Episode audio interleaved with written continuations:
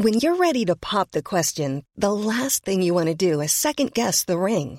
At Bluenile.com, you can design a one of a kind ring with the ease and convenience of shopping online. Choose your diamond and setting. When you find the one, you'll get it delivered right to your door. Go to Bluenile.com and use promo code LISTEN to get $50 off your purchase of $500 or more. That's code LISTEN at Bluenile.com for $50 off your purchase. Bluenile.com code LISTEN.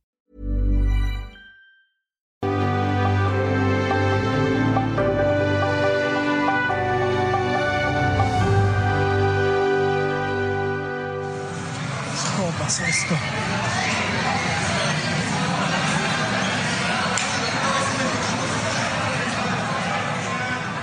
La noche del martes 10 de marzo del 2020, en la estación Tacubaya de la línea 1 del metro, dos trenes se impactaron y el saldo fue una persona muerta, 41 heridas.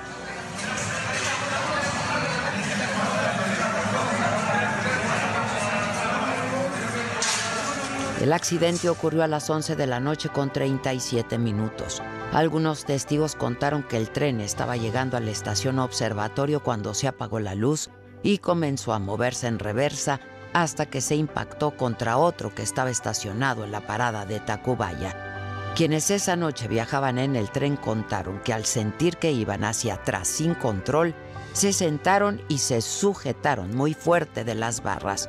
Un vagón quedó dentro del túnel. Los pasajeros lograron abrir las puertas y salieron caminando por las vías. Al llegar al andén comenzaron a ayudar a la gente que no había podido salir. Las imágenes de los trenes, uno subido encima del otro, grabados por los usuarios, de inmediato inundaron las redes y conmocionaron a los capitalinos. La hora en que ocurrió el accidente es de las menos transitadas y es que el metro en la Ciudad de México moviliza más de 5 millones de personas todos los días. Antes de terminar marzo, los peritajes de las cajas negras de los trenes arrojaron que el choque de trenes en la estación Tacubaya fue por omisiones del operador y la reguladora de la central de control en los procedimientos de seguridad y que pudo haberse evitado. ¿Cómo te sientes? ¿Te sientes bien? No, yo estoy bien. Yo venía casi hasta adelante. La Fiscalía integró una carpeta de investigación en la hipótesis de homicidio culposo y lesiones. Al salir de la estación Tacubaya hacia Observatorio, el conductor del tren 33 recibió alertas en su tablero de control, por lo que el sistema de seguridad del tren actuó bloqueándose en automático. De acuerdo con los manuales operativos, el conductor debía aplicar el frenado del convoy, pero la reguladora de la línea no le informó. Por el contrario, le instruyó a que avanzara. Múltiples maniobras provocaron que también se perdiera la presión del aire del sistema de frenado. Y durante los ocho minutos en que el tren 33 permaneció detenido de acuerdo con los protocolos, el puesto central de control debió ordenar que se aplicara el freno de estacionamiento de cada vagón, lo que no ocurrió. Los videos mostraron que después de esos ocho minutos y al no aplicar los protocolos de seguridad, el tren 33, que había recibido su último mantenimiento dos días antes del percance y funcionaba correctamente, avanzó hacia atrás, sin la posibilidad de que el operador ya pudiera hacer algo. Debido a la masa y la gravedad, el tren avanzó hasta alcanzar una velocidad de 51 kilómetros e impactar con el tren 38 en la estación Tacubaya. En sus 43 años de historia, el metro ha sido escenario de varios accidentes.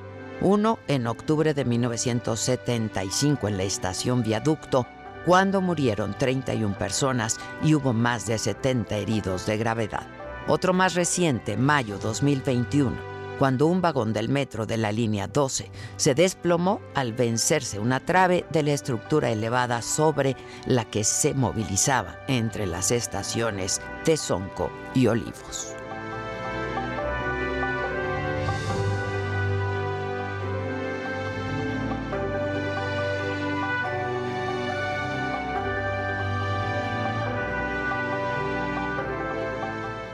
Esto es, me lo dijo Adela, yo soy Adela Micha y ya comenzamos.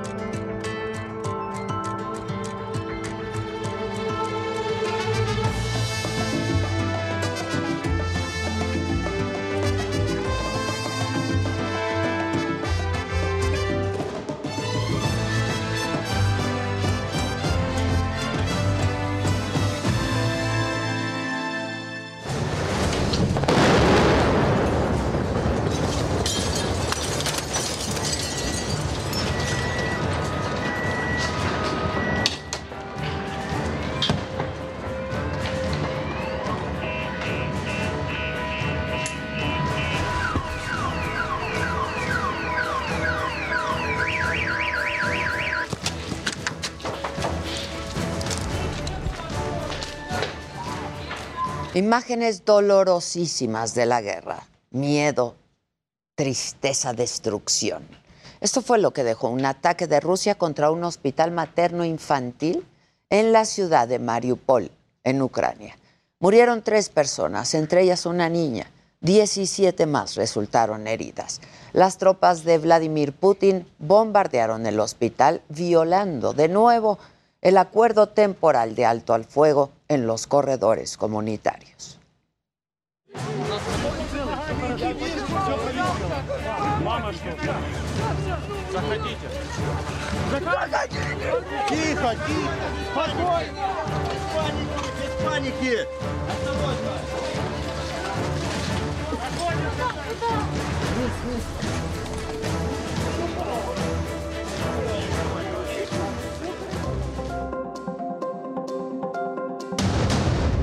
Vinculan a proceso a 10 de los 14 detenidos por la pelea en el Estadio Corregidora de Querétaro. La mamá que entregó a su hijo confiesa que le rompió el corazón hacerlo. No me dijo nada, lo aceptó todo, me dijo que sí. Y aquí estamos, aquí estoy yo. Asesinan a 10 personas en Atlisco, Puebla. El gobernador Barbosa confirma que se trató de un ajuste de cuentas. El lugar donde fueron ejecutadas estas personas eh, es un lugar de, era un lugar de distribución y venta de droga. En Tonara, Jalisco, un comando asesinó a un agente del Ministerio Público afuera de una escuela.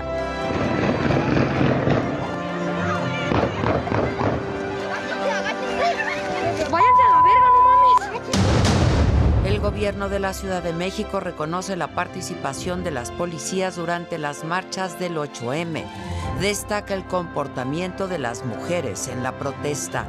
Creo que lo más importante fue la actitud de, de las manifestantes, que fue principalmente pacífica. Rusia acusa al gobierno ucraniano de impedir la salida de refugiados y advierte a Occidente sobre el peligro de suministrarle armas a Ucrania. La amenaza por la pandemia de COVID-19 no ha finalizado. No se deben retirar las medidas sanitarias en los países, asegura la Organización Panamericana de la Salud. Omicron todavía está entre nosotros y esta pandemia es imprevisible. Hola, ¿qué tal? Muy buenos días. Los saludo con mucho gusto y que es jueves, es 10 de marzo y estas son hoy las noticias. Vincularon ya a proceso a 10 de los 14 detenidos por las agresiones en el Estadio Corregidora de Querétaro. Se les dictó prisión preventiva justificada. Permanecerán encarcelados durante su proceso. De los cuatro restantes, dos quedaron en libertad por falta de pruebas, los otros dos solicitaron la ampliación del plazo para presentar más pruebas. Y sobre el hombre que participó en la pelea, esta pelea campal y que fue entregado por su mamá, la señora aseguró que le rompió el corazón llevar a su hijo ante las autoridades. Vamos a escucharle. ¿Sabes qué le digo? Este, las cosas están así y así. Vámonos, te voy a llevar a la fiscalía. No me dijo nada, lo aceptó todo, me dijo que sí. Y aquí estamos, aquí estoy yo. Pues ahora sí que, que cada persona que, que tenga que tenga datos que sirvan aquí para la fiscalía, para, pues para nuestros hijos o hijos propios de las personas a lo mejor que están aquí, pues que se acercaran a, pues como lo hice yo. Me está rompiendo el corazón, estoy deshecha, pero no hay de otra. La felicito muchísimo, porque no es fácil. Vincularon a proceso a uno de los presuntos asesinos del gerente del club Mamitas Beach de Playa del Carmen, Federico Mazón. Se trata de Wilber N., alias el Molusco, a quien se le dictó prisión preventiva oficiosa. Se dio un plazo de tres meses para el cierre de las investigaciones. Este homicidio ocurrió el 25 de enero, ¿se acuerdan? En los baños del lugar. Y en Atlisco, en Puebla, asesinaron a 10 personas, entre ellas tres mujeres. Un comando disparó contra las víctimas mientras se encontraban en una casa donde presuntamente se vendía droga. El gobernador Barbosa aseguró que el crimen se trató de un ajuste de cuentas entre bandas. El lugar donde fueron ejecutadas estas personas eh, es un lugar de, era un lugar de distribución y venta de droga, de venta de droga. Hasta ahorita la información con la que se cuenta no revela la identificación de los ejecutados. Y en Tonalá, en Jalisco, asesinaron a un agente del Ministerio Público. El homicidio ocurrió enfrente de una escuela mientras la víctima estaba con su familia. Los alumnos del colegio se resguardaron dentro del plantel al escuchar los disparos.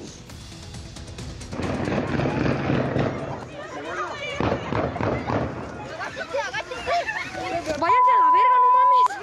Me cagué.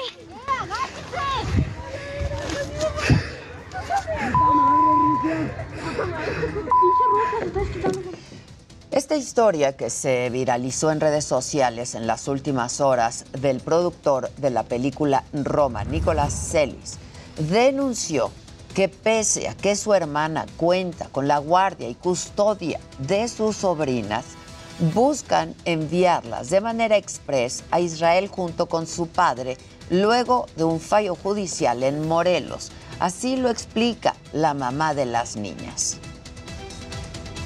Ha sido una pesadilla durante estos casi dos años, de verdad, hasta que hoy lo logró. Volvió a comprar a Perito, Ministerio Público y a la juez y se llevó a las niñas. Van ahora en este momento rumbo al aeropuerto, con niñas gritando histéricas que no quieren separarse de su mamá. Durante la audiencia de ayer, las dos pequeñas, Gal y Maya, manifestaron su deseo de permanecer con su madre en México y lo dijeron así. Soy ciudadana mexicana, estoy aquí en el juzgado y mi papá es israelí y me quiere llevar por la fuerza a Israel y pues yo me quiero quedar aquí en México, aquí soy más feliz. Soy ciudadana mexicana, estoy en un juzgado. eh, mi decisión es quedarme aquí en México, pero mi papá eh, israelí quiere llevarme a Israel a la fuerza. Y ante el llamado en redes sociales del cineasta Guillermo del Toro para atender este caso fue que el canciller Marcelo Ebrard respondió, lo hizo vía Twitter, que no iban a permitir el abuso, por lo que ya hay un boletín en el Aeropuerto Internacional de la Ciudad de México. Y vamos ahora al escenario político. En nuestro país, México y España pusieron en marcha la Comisión Binacional para atender diversos temas. En la reunión, el canciller español aseguró que hay muy buena relación con nuestro país y el reporte lo tiene Amado Azueta. Mire, eh, yo cuando hablo de pausa es para que políticamente se internalice una realidad.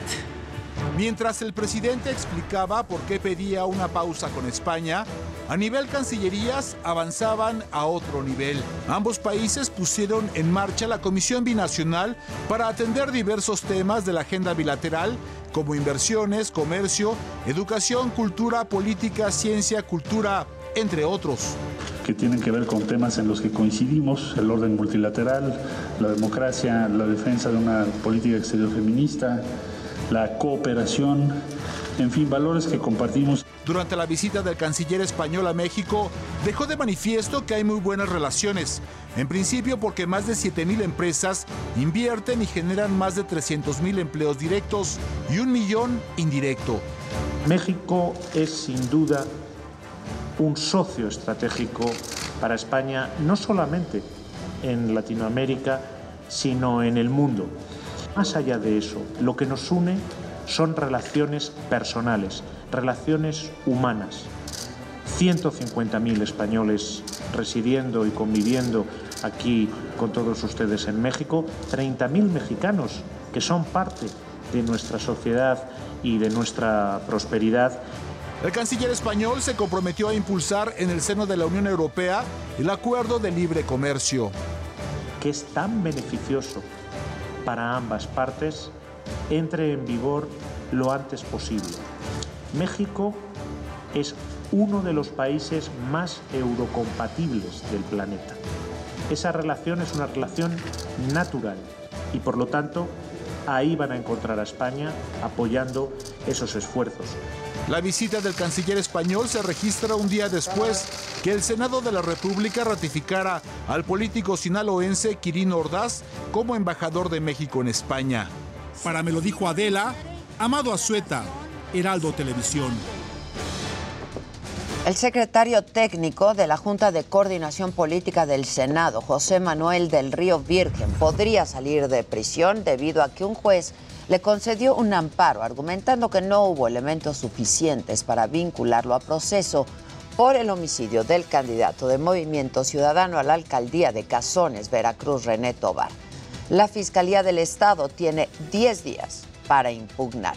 Por cierto, el Senado no pudo llevar a cabo su sesión ordinaria por falta de quórum ante la ausencia de las legisladoras que se sumaron a la iniciativa El 9 Nadie se mueve. El vicepresidente de la mesa directiva del Senado, José Narro, leyó un pronunciamiento al respecto. En el Senado de la República nos sensibilizamos y nos solidarizamos con esta iniciativa, misma que ha sido atendida por nuestras compañeras senadoras quienes, al interior de este pleno representan exactamente la mitad de sus integrantes. El día de hoy, las senadoras de la República que integran esta legislatura de la paridad han dejado sentir en este pleno lo que implica parar la labor legislativa.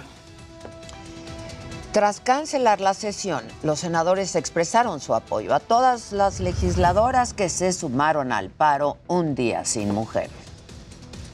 Hoy en México la mitad de los cabildos están integrados por mujeres. Los cabildos en los municipios, los congresos locales con mujeres, legisladoras, el Senado con mujeres, la Cámara de Diputados con mujeres. Falta mucho, sí. Necesitamos que haya más mujeres en los sindicatos y en las cúpulas empresariales. Falta mucho, sí.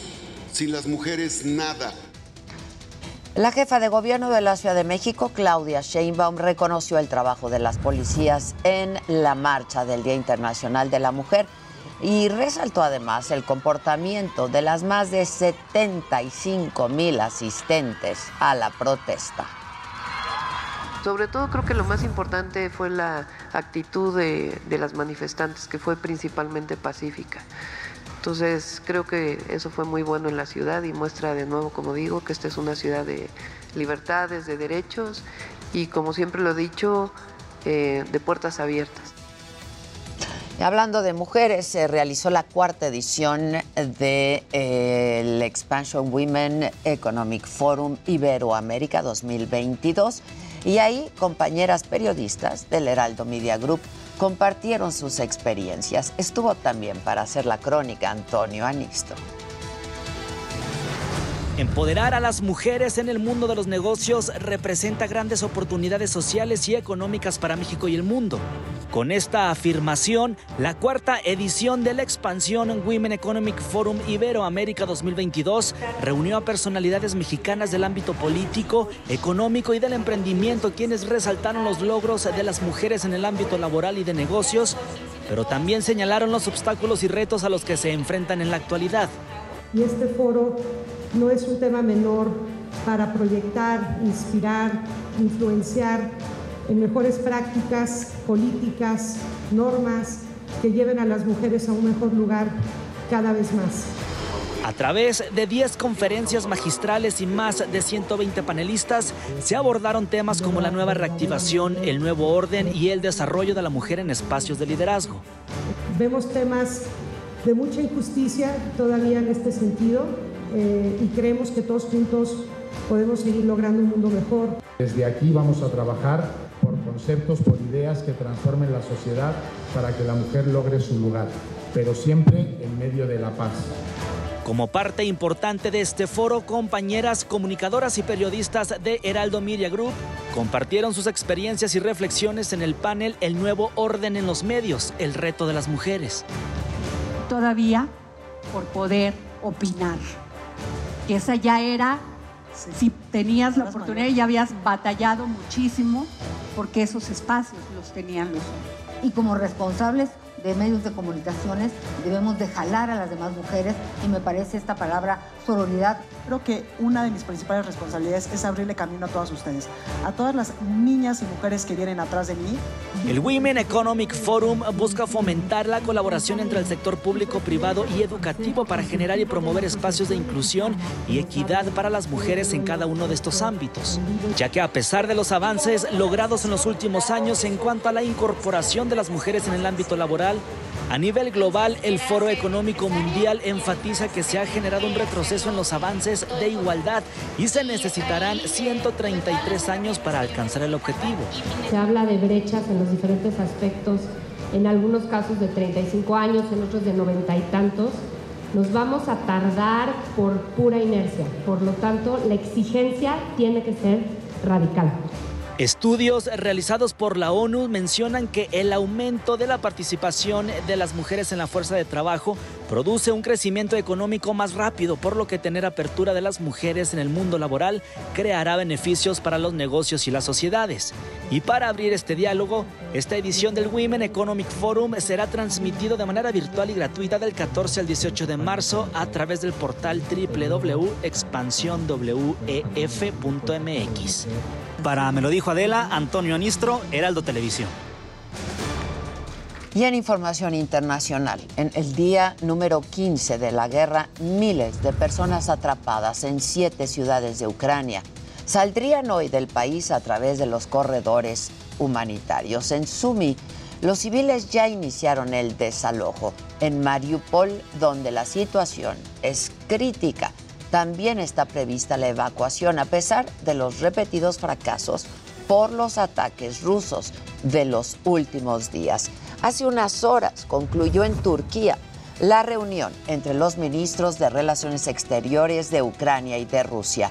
Moscú rechazó un alto al fuego de 24 horas y acusó al gobierno ucraniano de impedir la salida de refugiados. Advirtió además a Occidente que suministrar armas a Ucrania es peligroso. El presidente Vladimir Putin se dijo dispuesto a reunirse con Zelensky, el presidente ucraniano, si se trata de llegar a acuerdos. Yo estaría dispuesto a, a estar de- disponible de nuevo para un futuro, para otra potencial eh, cita si creemos que pueda haber una materia que sea útil para discutir. Creo que el ministro de Asuntos Ex- Extranjeros, los ministros, tienen el mandato de negociar la paz. Y estoy dispuesto a continuar ese compromiso.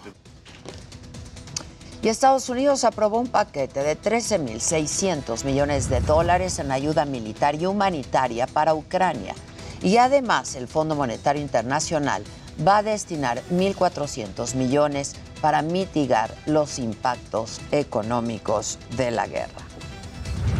Y en medio del caos y del terror que se vive en Ucrania, la Orquesta Sinfónica se reunió en la Plaza de la Independencia de Kiev, la capital, para tocar el himno a la alegría. Este momento pudo verse en todo el país. Fue transmitido por la televisión.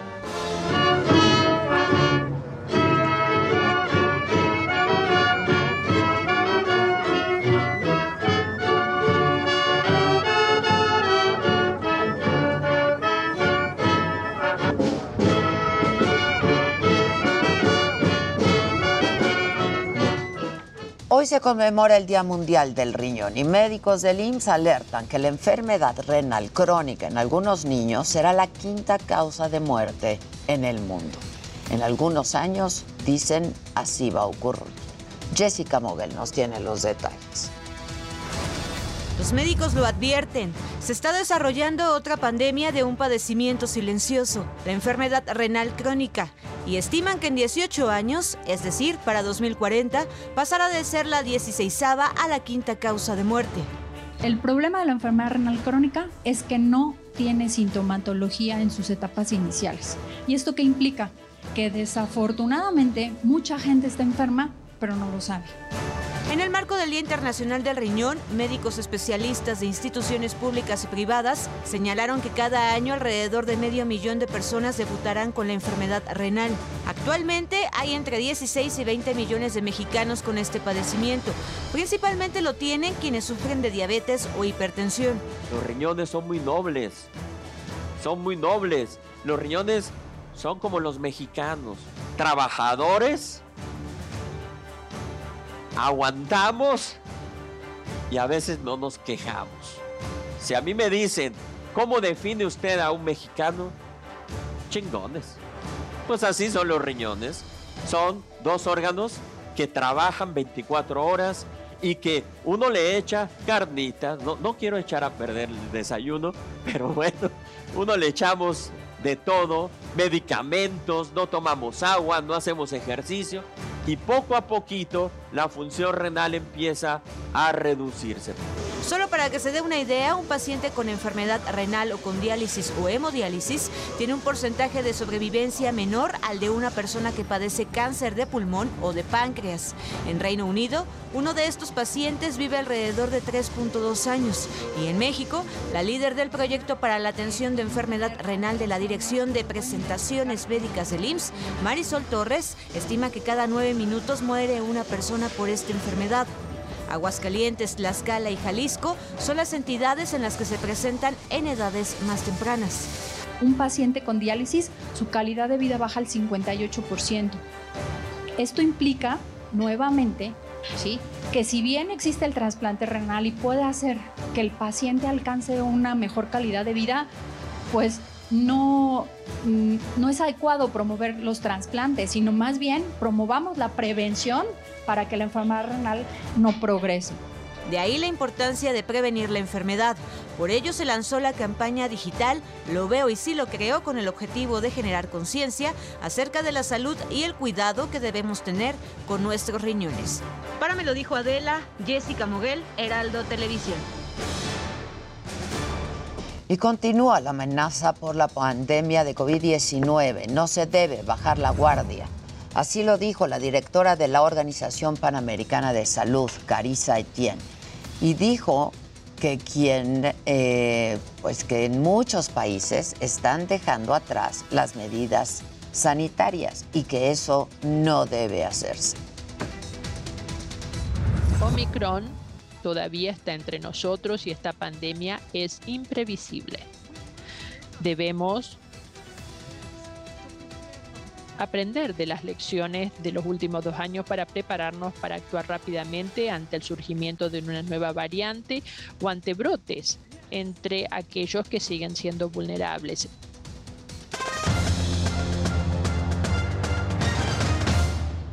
Ave, muy buenos días, qué gusto saludarte. Y bueno, pues malas noticias para los seguidores del béisbol de las grandes ligas. Se suma la posibilidad de tener un calendario completo, esto debido a que el comisionado canceló 93 partidos más y además amenazó a jugadores con la pérdida de salario y tiempo de servicio. Es una cuestión que lleva al segundo paro más largo en la historia del béisbol de las grandes ligas. Después de lo sucedido en Querétaro, los directivos piden un clásico sin colores, quieren que los aficionados vayan de blanco al estadio este fin de semana en el encuentro entre Chivas y las Águilas del América. Esperemos que así suceda. Están haciendo bien las cosas del rebaño, sin duda alguna permitiendo que solamente ingresen familias y no las barras. Y con tremenda actuación de Karim Benzema, el Real Madrid con triplete del francés, echa justamente al cuadro francés que tiene a uno de los equipos más caros de la historia con Lionel Messi, con Mbappé, por supuesto también con Neymar y podemos seguir contando. Los clubes Estado no dan la talla, el Madrid mostró grandeza, así de sencillo. Pero ahora vamos a ver gadgets con mi querido Luis Heike.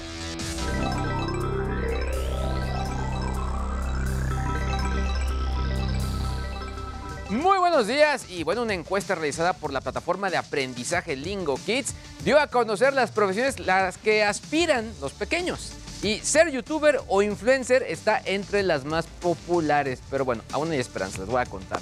Netflix podría también lanzar algún pues, servicio de suscripción, pero gratuito, con anuncios. Con esto se uniría a otras plataformas que ya lo están considerando o incluso ya lo están haciendo. Finalmente, Tinder se asoció con la organización sin fines de lucro Garbo para que los usuarios puedan verificar los antecedentes penales incluso de sus match. Todo esto les voy a contar más adelante. Pero bueno, regresamos contigo, Adri. Para ir a una pausa, volvemos enseguida y volvemos con los deportes, la tecnología, espectáculos y lo macabrón aquí en Me lo dijo Adela. No se vayan, volvemos, seguimos transmitiendo por nuestra plataforma de la saga en YouTube. No se vayan.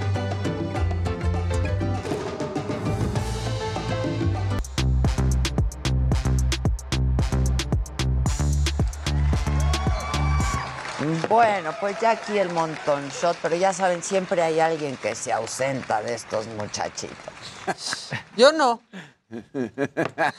Entonces dije, si ellos se ausentan, que yo no pueda ausentar Claro. mañana. Pero yo siempre he, he recurrido a la tecnología para de menos tener cierta cercanía. Cier- ok, cierta presencia, Cierta. cierta presencia. No total. Y él tuvo hijo y al otro el Imodium no le No, Dios, no le funciona. otro, otro tipo O sea, la mía por lo menos sí es, o sea, es válida. Bueno, ¿no? la de él también, Sí. imagínate Ay, estar sí. aquí. Está más válido el seguidillo. Sí, imagínate, No. a, Tres a- a media nota. No te hagas. Ahorita sabes lo que es ser tía, te, te desvives, te desvives. Así que Pero imagínate cuando no es tuyo.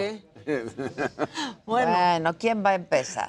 ¿Qué quiere? El que levante el evento, por favor. Macabrón para reírnos. El A ver, primer bien. macabrón es de risas.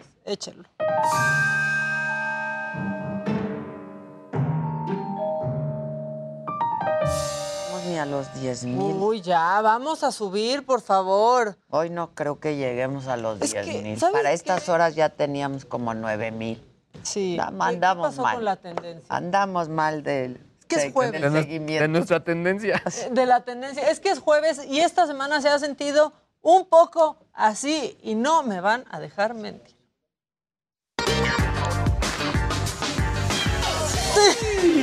¡Oh! ¡No! Hasta se me toró. Sí, sí, sí. Estos Ay, videos, ay. estos O sea, videos eso- uno los ve y brinca como si el el- ¿no? lo que se decía, en la- lo decían en la secundaria del calzón chino. Ese es el Eso calzón sí. Sí, eso es 2.0. porque 2.0, sí. Nada duele más que el desamor y un ligazo. ¿Qué Sí, tal duele un sí, ligazo? exacto. O sea, de hecho duele peor el ligazo. ¿No te acuerdas en la escuela cuando traías y te hacían así? El, y ¡guau! No, y Cuando estábamos Sí. Kurchenko y yo juntos trabajando, Uta, cómo le encantaba echar ¿Dar ligazos a todo el mundo. No. Pa- Conmigo no se metía, pero. Sí arde, sí arde el ligazo mucho. Y ahora imagínense cómo arde ahí. No, literalmente. no, No, pobre. Totalmente. Pero bueno, las cosas han andado, por decirlo menos, un poco de cabeza. Beso, please.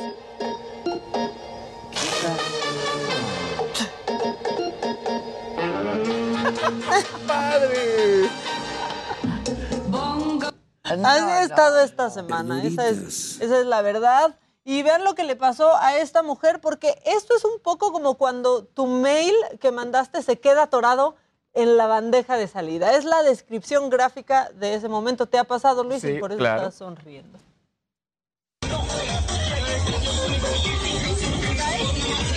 Iba el primero. ¡Ay!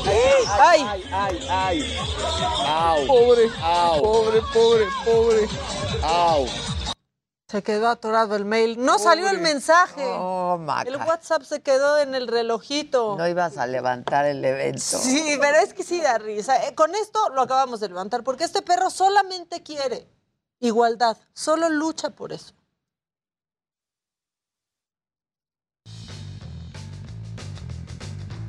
¿Qué quiere? Lo- el mismo trato. qué Él lindo. solo quiere el mismo trato. Qué lindura.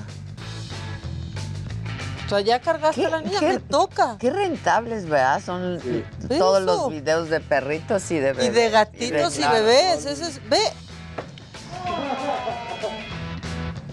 Pues Sí, yo cuando veo, por ejemplo, que, que en mi Instagram de pronto hay, hay menos likes de lo normal.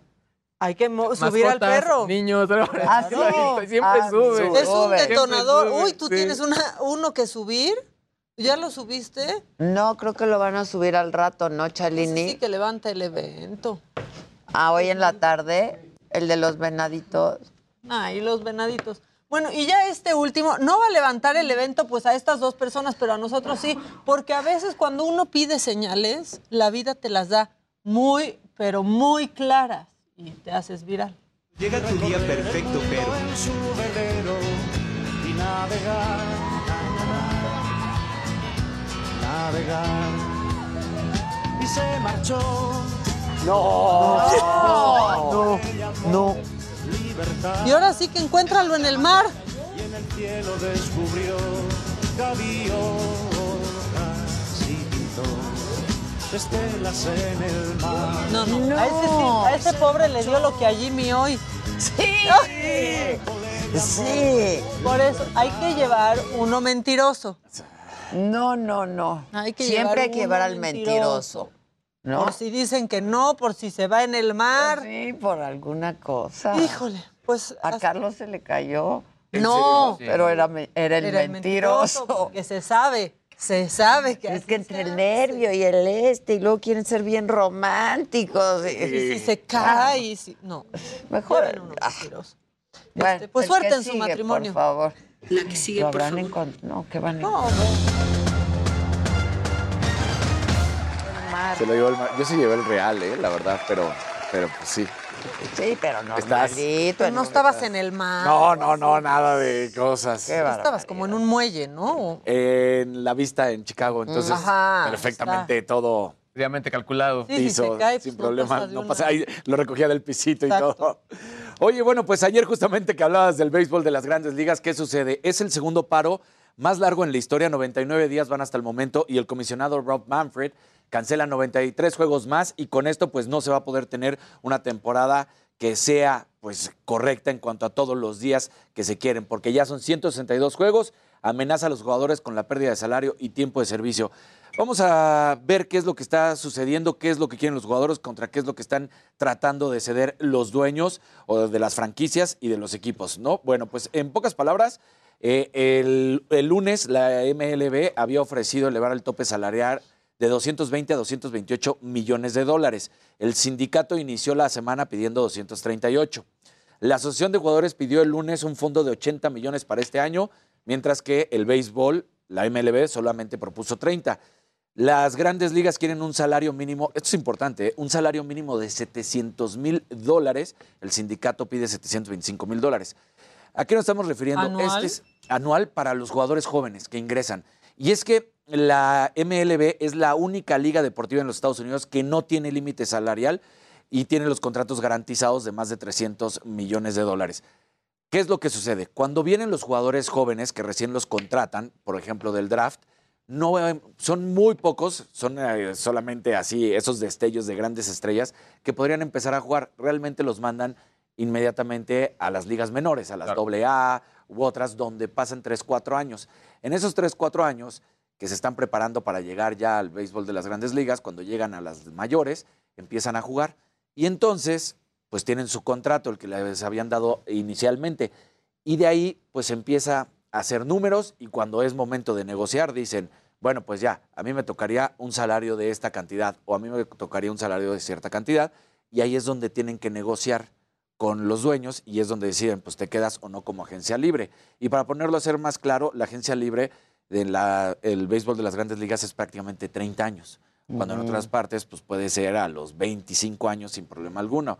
Quieren un fondo común de mil millones de dólares en vez del arbitraje salarial, esto por parte del béisbol, una nómina mínima de 100 millones de dólares por equipo, un impuesto de lujo del 25%, en nóminas mayores a 180 millones de dólares, para que se entienda, los Yankees, Boston y estos equipos que tienen mayor cantidad, playoffs ampliados a 14 equipos, mientras que la asociación quiere aumentar el salario mínimo, lo que estábamos diciendo, llevar a los jugadores a un arbitraje antes de tiempo, cambios en la forma en que se calcula el tiempo de servicio para que puedan mejorar estos contratos y el que haya un bateador designado universal.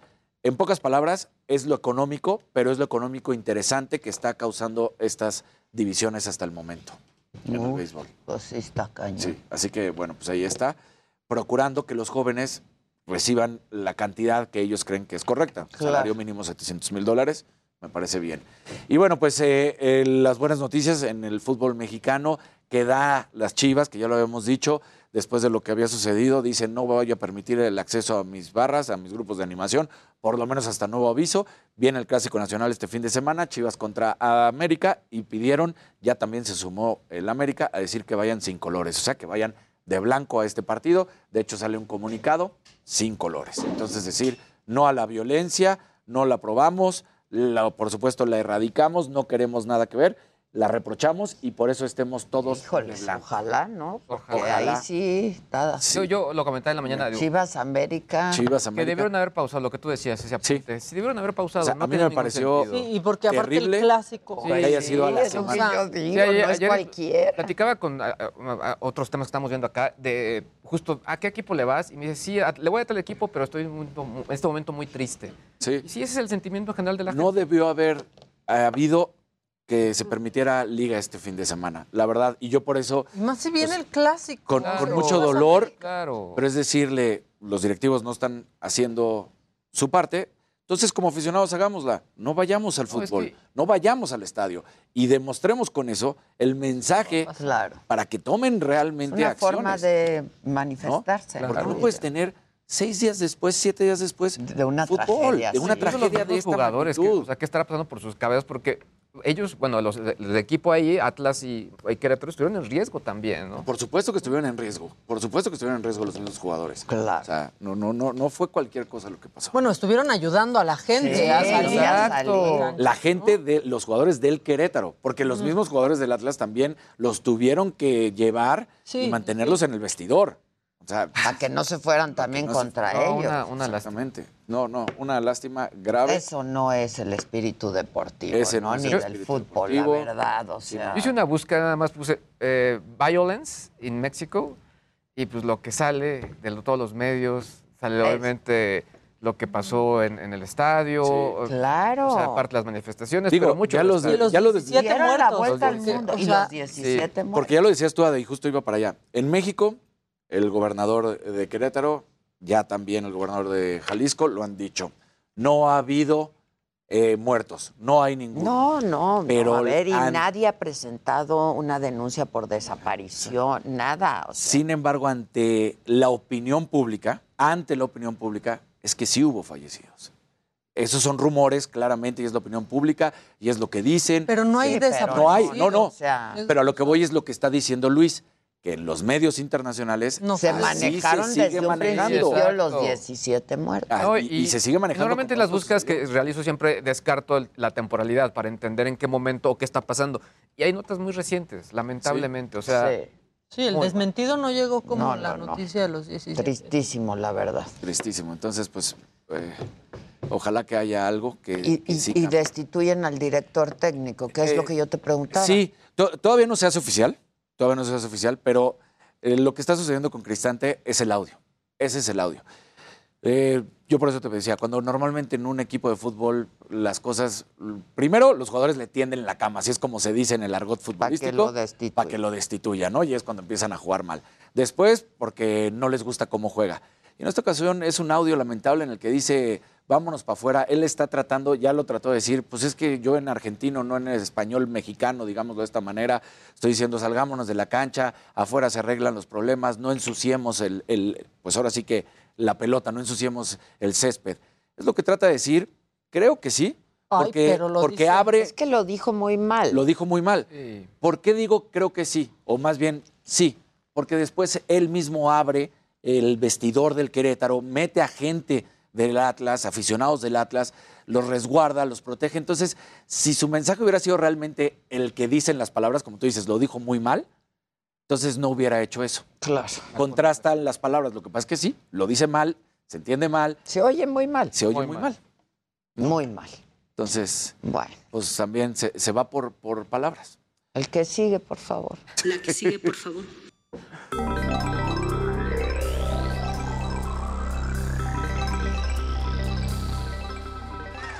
hoy no hay gente bonita. ¿Por qué? Porque tenemos 7500, la tienen que compartir. Sí. Por favor. Semi bonita. Gente semi bonita, por favor, No, pero compartan. los 7500 sí Se lo merecen, son ¿verdad? Gente bonita, muy buenos días, ¿cómo están? Tiene razón la señora de la casa. Oigan, a ver, A mí hace muchos años, un buen amigo, Chuck Pereda, DJ y VJ de- en ti en su momento, me dijo, a ver Luis, o sea, tú cuando eras niño dijiste, oye, pues yo quiero ser blogger cuando sea grande, pues no. Yo tampoco pensé, eh, eh, o dije, quiero ser DJ, ¿no? O salir eh, Claro. anunciando videos, ¿no? No, jamás lo pensamos. Y un poco hablamos de las nuevas profesiones y cómo se ha, se ha modificado y que hemos hecho de estos estilos de vida y obviamente maneras donde, cómo nos mantenemos. ¿Por qué digo todo esto? Porque una plataforma en internet para eh, educación de los niños que se llama Lingo Kids sacó una encuesta muy interesante donde dice a qué se quieren dedicar los niños. El 37.3% doctor. Bien, normal. Bien, normal. sí, Aspiracional, de chiquito, sí. Bien. 11% futbolista. Está bien, Está bien, está bien. Anda bajón, anda 9.8% youtuber o influencer. No manches. Pues sí, porque es a los que ven. Es a los que ven. O sea, yo, le- yo justo eh, tuvimos un entrevistado, me parece que fue en diciembre, que alguna vez mis hijos veían un, un canal que se llama Miquel Tube, que tiene millones de suscriptores y hacen unboxings de juguetes. Está impresionante. Y en diciembre hicieron un video especial con todo lo que les trajo Santa Claus. Y era un, o sea, era una habitación enorme de regalos. Yo les decía a los niños, no, no, no, hijos, es que esto seguramente está actuado, no, eh, seguramente Santa Claus les trajo otras Claro, cosas. ¿no? ¿cómo no van a querer ser? Exactamente, ¿no? Entonces ven todo eso y pues sí, o sea, al final muchos los papás dicen, bueno, no es que nosotros queramos, pero es lo que los niños nos dicen, porque al final los papás fueron los que respondieron a esta encuesta y es lo que los niños les respondían. En 7.3% profesor, eh, 6.5% policía, 5.1% cantante. Pero bueno, ya el hecho Yo que- también cuando veo los unboxings de las influencers que les mandan que si el Chanel, que si Claro. no, yo también quiero. Youtuber. Es que Claro, ahora, youtuber. Ya, mucho pero de ese ya- contenido, tal cual es lo que decía Maca, es aspiracional. Aspiramos a, obviamente se generan esos contenidos porque pues te trata de invitar a la gente a que lo adquiera. Claro, que- claro, claro. Pero bueno, hay, del dicho al hecho hay mucho. Otro hecho, de hecho, mucha gente me dice, oye, todo lo que te llega a, a ti te lo quedas y la respuesta es no. Ese celular cosas- sí te lo acabaste quedando. No, este sí lo compré. Ah. Pero te lo mandaron y ya de- después dijiste, lo compro. Te mandan Sí. el sample, digamos. Sí, ¿no? exacto. Muchas veces cuando, cuando ese tipo de cosas, tengo esa gran fortuna de decir, oye, ya lo probé, déjamelo más tiempo, pero quiero ver si sí me gusta o no. Y en este caso decidí. Bueno, es lo que mire, pasa. me está haciendo También con los Susana. coches, cuando mandan Sí, a prueba, pues puedes comprar esos claro, coches a otro claro. precio. Claro. Ahora, me voy a brincar esta nota porque está bien padre. Y es que eh, la gente de Tinder ya va a poner una función nueva donde vi. puedes checar los antecedentes penales de, lo- de tus match. Está bueno. Es un servicio de paga, no está muy caro, son algo así como dos dólares para checar, pues obviamente, con quién te estás metiendo. Son datos, eh, pues muy, muy precisos de si ha tenido algún tipo de situación, de robo, de algún tipo de involucramiento. Pero esto lo quiero aprovechar, sobre todo porque en México, si bien esta función no está disponible, en México un servicio que está disponible de un emprendedor se llama VIL. Es un buró de incidencias legales y qué es lo que te permite te permite checar, obviamente, pues si alguien tiene justo antecedentes, si alguna persona está dentro de un juicio de cualquier tipo, eh, si incluso está suscrito a algún tipo de partido político, etcétera, etcétera, etcétera. Está bien interesante esta plataforma, es de paga y sobre todo, pues bueno, creo que para cómo está la cosa, pues a veces sí conviene saber con quién te estás metiendo. De hecho, ellos tienen ahí un, un banner que dice, bueno, si an- antes de casarte, utilízanos porque Claro, saber está bueno. Y el pa'l contexto de la match. otra Claro. Y persona. pa'l match. Y que pa'l luego match. nos- Ahora, eh, me imagino que en otros países es más fácil los antecedentes penales. Aquí. Es que acá, ¿saben lo que tiene la gente de Es México? que la carta de antecedentes penales de México, pues nada más te dice. Ahora, es complicada, Exacto, pero todo lo que tiene BIM, no por en la ejemplo, lo que cárcel, tiene esta punto, plataforma es de acceso público. Lo que ellos hicieron es que escanean los documentos de manera diaria para tener actualizadas las bases de datos. Pero todo lo que ellos manejan, todo es de índole, índole público. Ah, está bueno. Ah, tienen un detalle que, por ejemplo, que cuando creo que Enrique Peña Nieto se lanzó a la presidencia, no estaba oficialmente afiliado al PRI. No. Sí, tienen, esa- tienen varias historias de, de políticos y cosas así, porque tienen todas esas bases de datos, es Está información pública. buenazo, a Está bueno. eso. Sí, hay que Está checar bueno. ¿Cómo se llama? Bill. Bill, tal cual. Eh, Y la plataforma se llama Bill Bureau, es un emprendedor eh, y está, está bien interesante. Está buena, Está sí. está buena. Muy bien. Este, a ver, lo que ha pasado con Sasha hasta el momento es que la fiscalía pues ya le ofreció, ¿no? A Sasha. Por pues, Twitter. Por Twitter. Pero no sabemos qué más pasó. O sea, qué dijo ella, si se iba a presentar alguna denuncia. Nada más. Este, Y lo- tampoco él ha contestado nada. No, él no, no ha contestado nada. Cuando empezó esto tenía 200 seguidores en Twitter, Luis de Llano, 200 y así. Este, ahora tiene como 700. No ha puesto un solo tweet. El último tweet que tiene es un promo de la entrevista a Jordi Rosado. Este, la Ah. entrevista que, pues, que desató todo esto, ¿no? Que fue la gota No, que derramó el vaso. Ah, sí. Este, bórrala, bórrala. Bórrala, pues ¿no? sí. Ha estado, dicen que en sus otras redes ha estado borrando comentarios, no hay nada oficial. Los únicos dos timbiriches que se han manifestado públicamente, al menos, son Ben Ibarra, tío de Luis de Llano y exnovio de Sasha, ¿no? No, Eh, Ben Ibarra no. Ben O Ibarra, sea, Luis sobrino. es- so- sí, ajá, perdón. Luis es su Ben- tío. sí, pero Ben Ibarra de ella, ¿no? Pues Ben su tío. Ajá. Ajá. Este, y Mariana Garza, que le dijo que oh, siempre ha estado con ella y siempre estará con ella para, para todo. Al menos públicamente son los únicos de Timbiriche que se han manifestado. Como Ayer nunca hubo caso, podría ser retroactivo, ¿no? Porque nunca hubo algo. Entonces, no es como si la Por ahí ley ya estaban diciendo que, pues a lo mejor ya. habría expirado. eh, Sí, pero pues yo no sé que había prescrito o algo. Yo creo que eso no, hasta donde yo entiendo, eso no prescribe. no, yo... ¿No? También se viralizó ayer una entrevista que le hizo Layo Rubio, justo eh, que es previo ¿A al video Sasha? este de- no, a, a, A. Y pues sí hablan, hacía- haciendo como, pues sí, este tema sarcástico de cómo manejaban toda esta situación. Que yo lo vi también, que cuando pues venía alguien, y, ¿no? Una chava. y- Sí, o sea, diciendo que no, pero al no final es- entendí muy bien porque era un inserto nada más. Sí, ¿no? hay, hay Y, está- Y también pasaron un inserto donde ella dijo que había estado profundamente enamorada de Luis y que lo quería mucho hasta el día de hoy. También Entonces, se empezó pues, a mira, el... Lo que, lo que sí es cierto es que cuando ves esa foto que comentábamos Sí, sí, ayer, sí, sí, Dani, sí, que ves a una niña de 14 años Es con un hombre eso. de 39, dices, o, o- o sea, Sí, no, no, no. O sea, ¿No? Yo lo Y que Jordi le yo- yo lo pregunte, ¿te ahorita- enamoraste? ahorita con un bebé, le decía, es como si lo hizo yo 40 años. Una niña, dices, no, o sea, De hasta escalofríos. 14, Sí, de sí, sí, Dices, no, no 14. puede ser. Y la da pregunta de. Jordi, o sea, de, ¿te enamoraste? O sea, espérate, ¿cómo te no- enamoraste? sí, no. Estás hablando de una niña de 14 años. No, un delito. Y él dice que sí. Él dice que sí, se Sí, enamoró. que la ma- lo- y que Sasha lo mandó ella a lo mandó a la goma. Lo mismo que me dijo a mí, nada más que a mí me dijo que a las dos semanas, ¿no? Que va, dos Sí, le ha semanas. ido cambiando de tiempo. Así haya sido un día. No, no, No, no, no, o sea, Y esta no. frase que dice Sí. Sasha en el hilo de todavía no entiendo por qué decidió meterme a su cama en vez de cuidarme. cuidarme, No, no, no, no. Es que eso hace un productor, ¿no? También, pues si estás trabajando con niños, cuidas Encauzar a los y niños, cuidar. ¿no? Exactamente. De cualquier cosa. Mira, el ejemplo perfecto, eh, yo sé que me puedo salir un poco de lo que estamos hablando, pero el ejemplo perfecto, Donovan Carrillo, su entrenador, la familia lo mandó y lo ha cuidado y ahí está y lo protege. Su entrenador. Su entrenador. Pues es Sí, se volvió sí. su tutor y Se parte de su su, tutor. familia, Sí, ¿no? ¿no? Es durísimo, la verdad. O sea, está.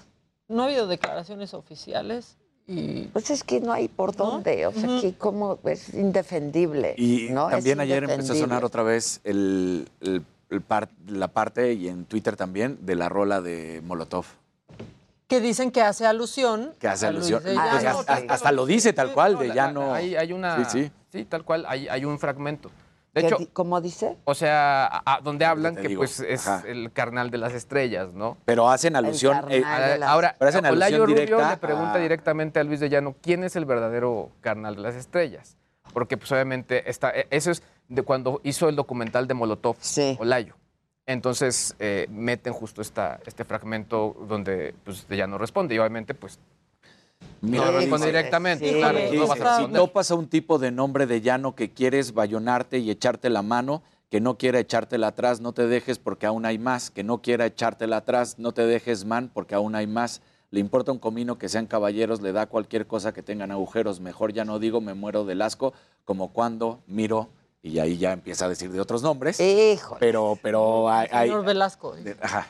Híjoles. Sí, hay que recordar que también en, esa, en ese momento también de Molotov. Y no, pues pero era un- además era qué a época, ¿no? Qué náusea, qué asco. Híjoles. No, ¿Qué- no, qué no. Y verlo es? ahora, ver hacia atrás y decir, "¿Por- ¿por? Híjoles. Sí, y yo creo que eso, la, cuando ves esa, Esa, foto, sí, no, ahí, esa ahí. foto es escalofriante. A mí lo- el, el dato de los números, el dato de la edad, cuando hace el comparativo con su papá, híjole, qué fuerte. Pero imagínense que solo en vez de preguntar, te enamoraste, hubiera preguntado, pero era una niña, ¿no? Sí, claro. ¿Cómo hubiera cambiado ¿Cómo te- todo? Claro, ¿cómo que te enamoraste? Eh, Simplemente decir, pero era una Era niña. una niña, ¿no? Oye, ¿y tu encargo? ¿Y mi encargo? Hoy, hoy.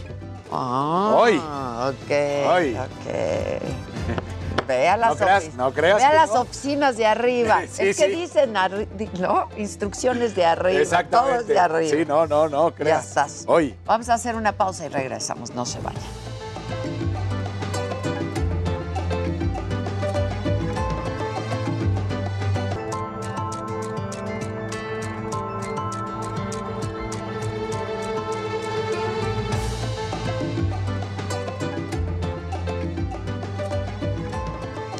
Cada día que pasa sin que se detenga la guerra en Ucrania es una derrota para el mundo.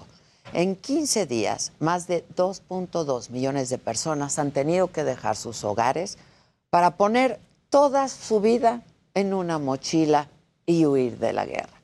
Y mientras esto pasa, Occidente aprieta más la soga contra el Kremlin, pero los efectos adversos se dejan sentir ya sobre un recurso que es estratégico, el petróleo. La crisis humanitaria en Ucrania llegó ya a un nuevo nivel. El vocero del Ministerio de Defensa de Rusia declaró que el 5 de marzo habría un alto al fuego y la apertura de corredores humanitarios para que la población pudiera huir de territorio ucraniano. Así lo dijo entonces. Сегодня, 5 марта, с 10 часов утра московского времени, российской стороной объявлен режим тишины и открыты гуманитарные коридоры для выхода мирных жителей из городов Мариуполя и Волновахи. Гуманитарные коридоры и маршруты выхода согласованы с украинской стороной. Sin embargo, apenas 72 horas después de esta declaración que acabamos de escuchar, Ucrania acusó que un hospital infantil en Mariupol, una de las ciudades que serían corredor humanitario, había sido bombardeado. Y estas imágenes que fueron difundidas, que dieron la vuelta al mundo, son desoladoras, muy dolorosas. Básculas para bebés, camas pequeñas, la sala, todo, absolutamente todo quedó destruido. Para el presidente ucraniano Volodymyr Zelensky, esto fue un crimen de guerra y exigió más sanciones contra Rusia. Зруйновані лікарні, зруйновані школи, зруйновані церкви, звичайні будинки. І усі вбиті люди, вбиті діти. Авіабомба на пологовий будинок це остаточний доказ. Доказ того, що відбувається геноцид українців. Європейці, ви не зможете сказати, що не бачили, що відбувалося з українцями, що відбувалося у Маріуполі з маріупольцями. Ви бачили, ви знаєте. El martes, el Reino Unido y Estados Unidos anunciaron prohibiciones a las importaciones de petróleo y gas del Kremlin. Lo dijo así Joe Biden. Hoy anuncio que Estados Unidos está apuntando a la principal arteria de la economía rusa. Vamos a prohibir todas las importaciones de petróleo, gas y energía de Rusia. Bueno, y con este anuncio desde la Casa Blanca se disparó el precio del barril por encima de los 100 dólares, una cifra no vista desde la gran crisis del 2008. Y es que, pues esta medida no es menor, porque Rusia es el segundo productor y exportador de petróleo en el mundo. Envían 6 millones de barriles diarios al exterior, 4.5 de ellos solamente a Europa.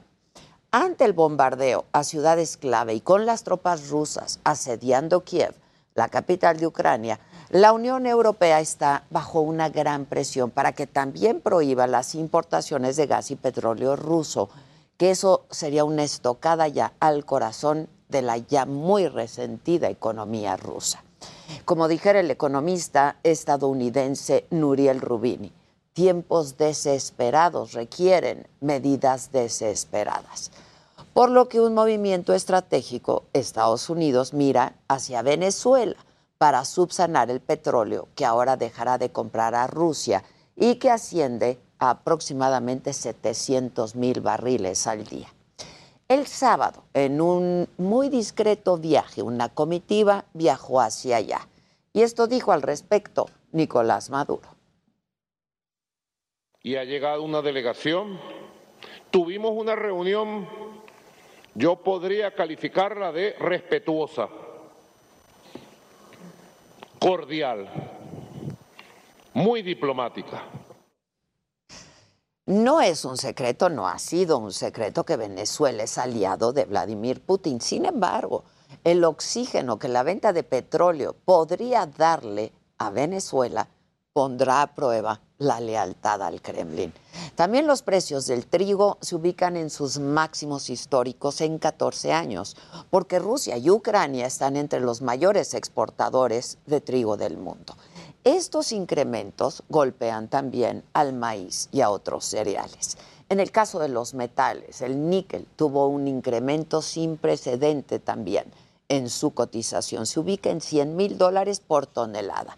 Y este metal es usado para la producción de coches, sobre todo los eléctricos.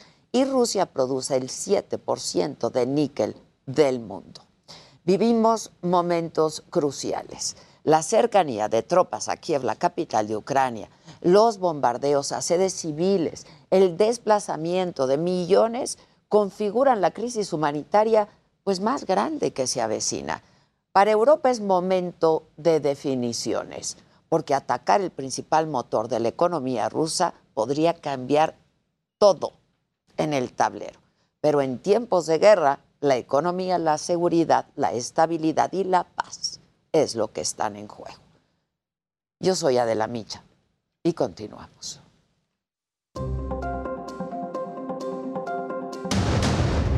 Vinculan a proceso a 10 de los 14 detenidos por la pelea en el Estadio Corregidora de Querétaro. La mamá que entregó a su hijo confiesa que le rompió el corazón hacerlo. No me dijo nada, lo aceptó todo, me dijo que sí. Y aquí estamos, aquí estoy yo. Asesinan a 10 personas en Atlisco, Puebla. El gobernador Barbosa confirma que se trató de un ajuste de cuentas. El lugar donde fueron ejecutadas estas personas es un lugar de, era un lugar de distribución y venta de droga. En Tonara, Jalisco, un comando asesinó a un agente del Ministerio Público afuera de una escuela.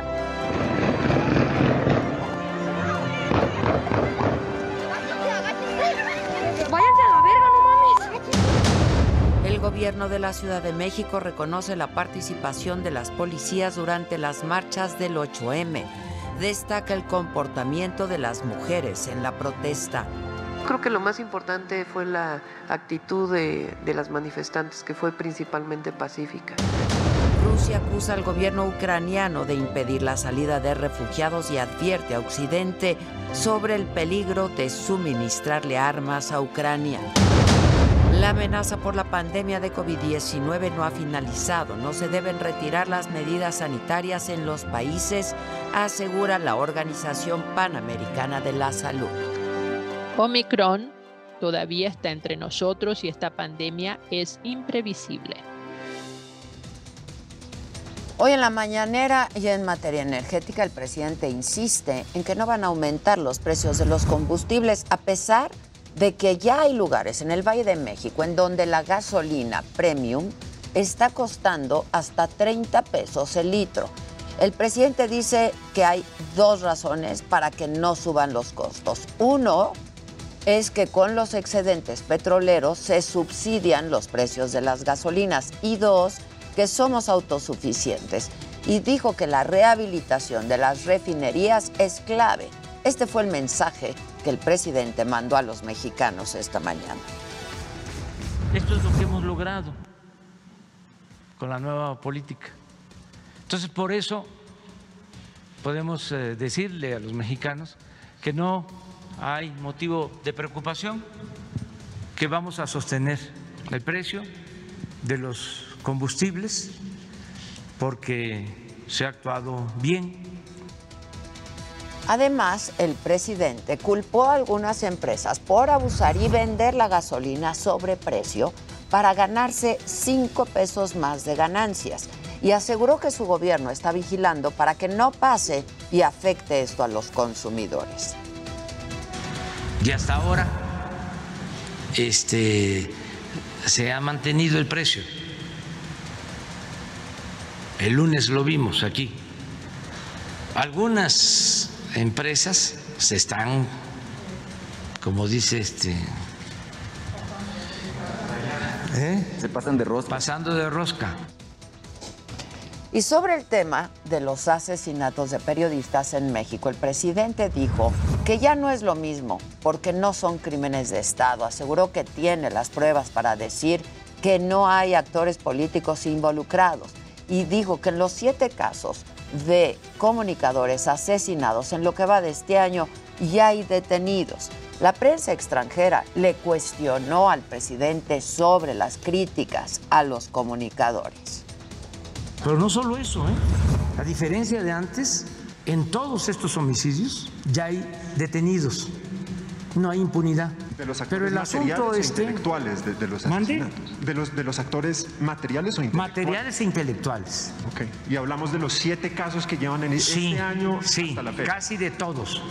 Se Te voy a informar. decir- que se puede decir con seguridad que son actores criminales sin complicidad de actores políticos. Sí, y tenemos todos los casos, cero impunidad.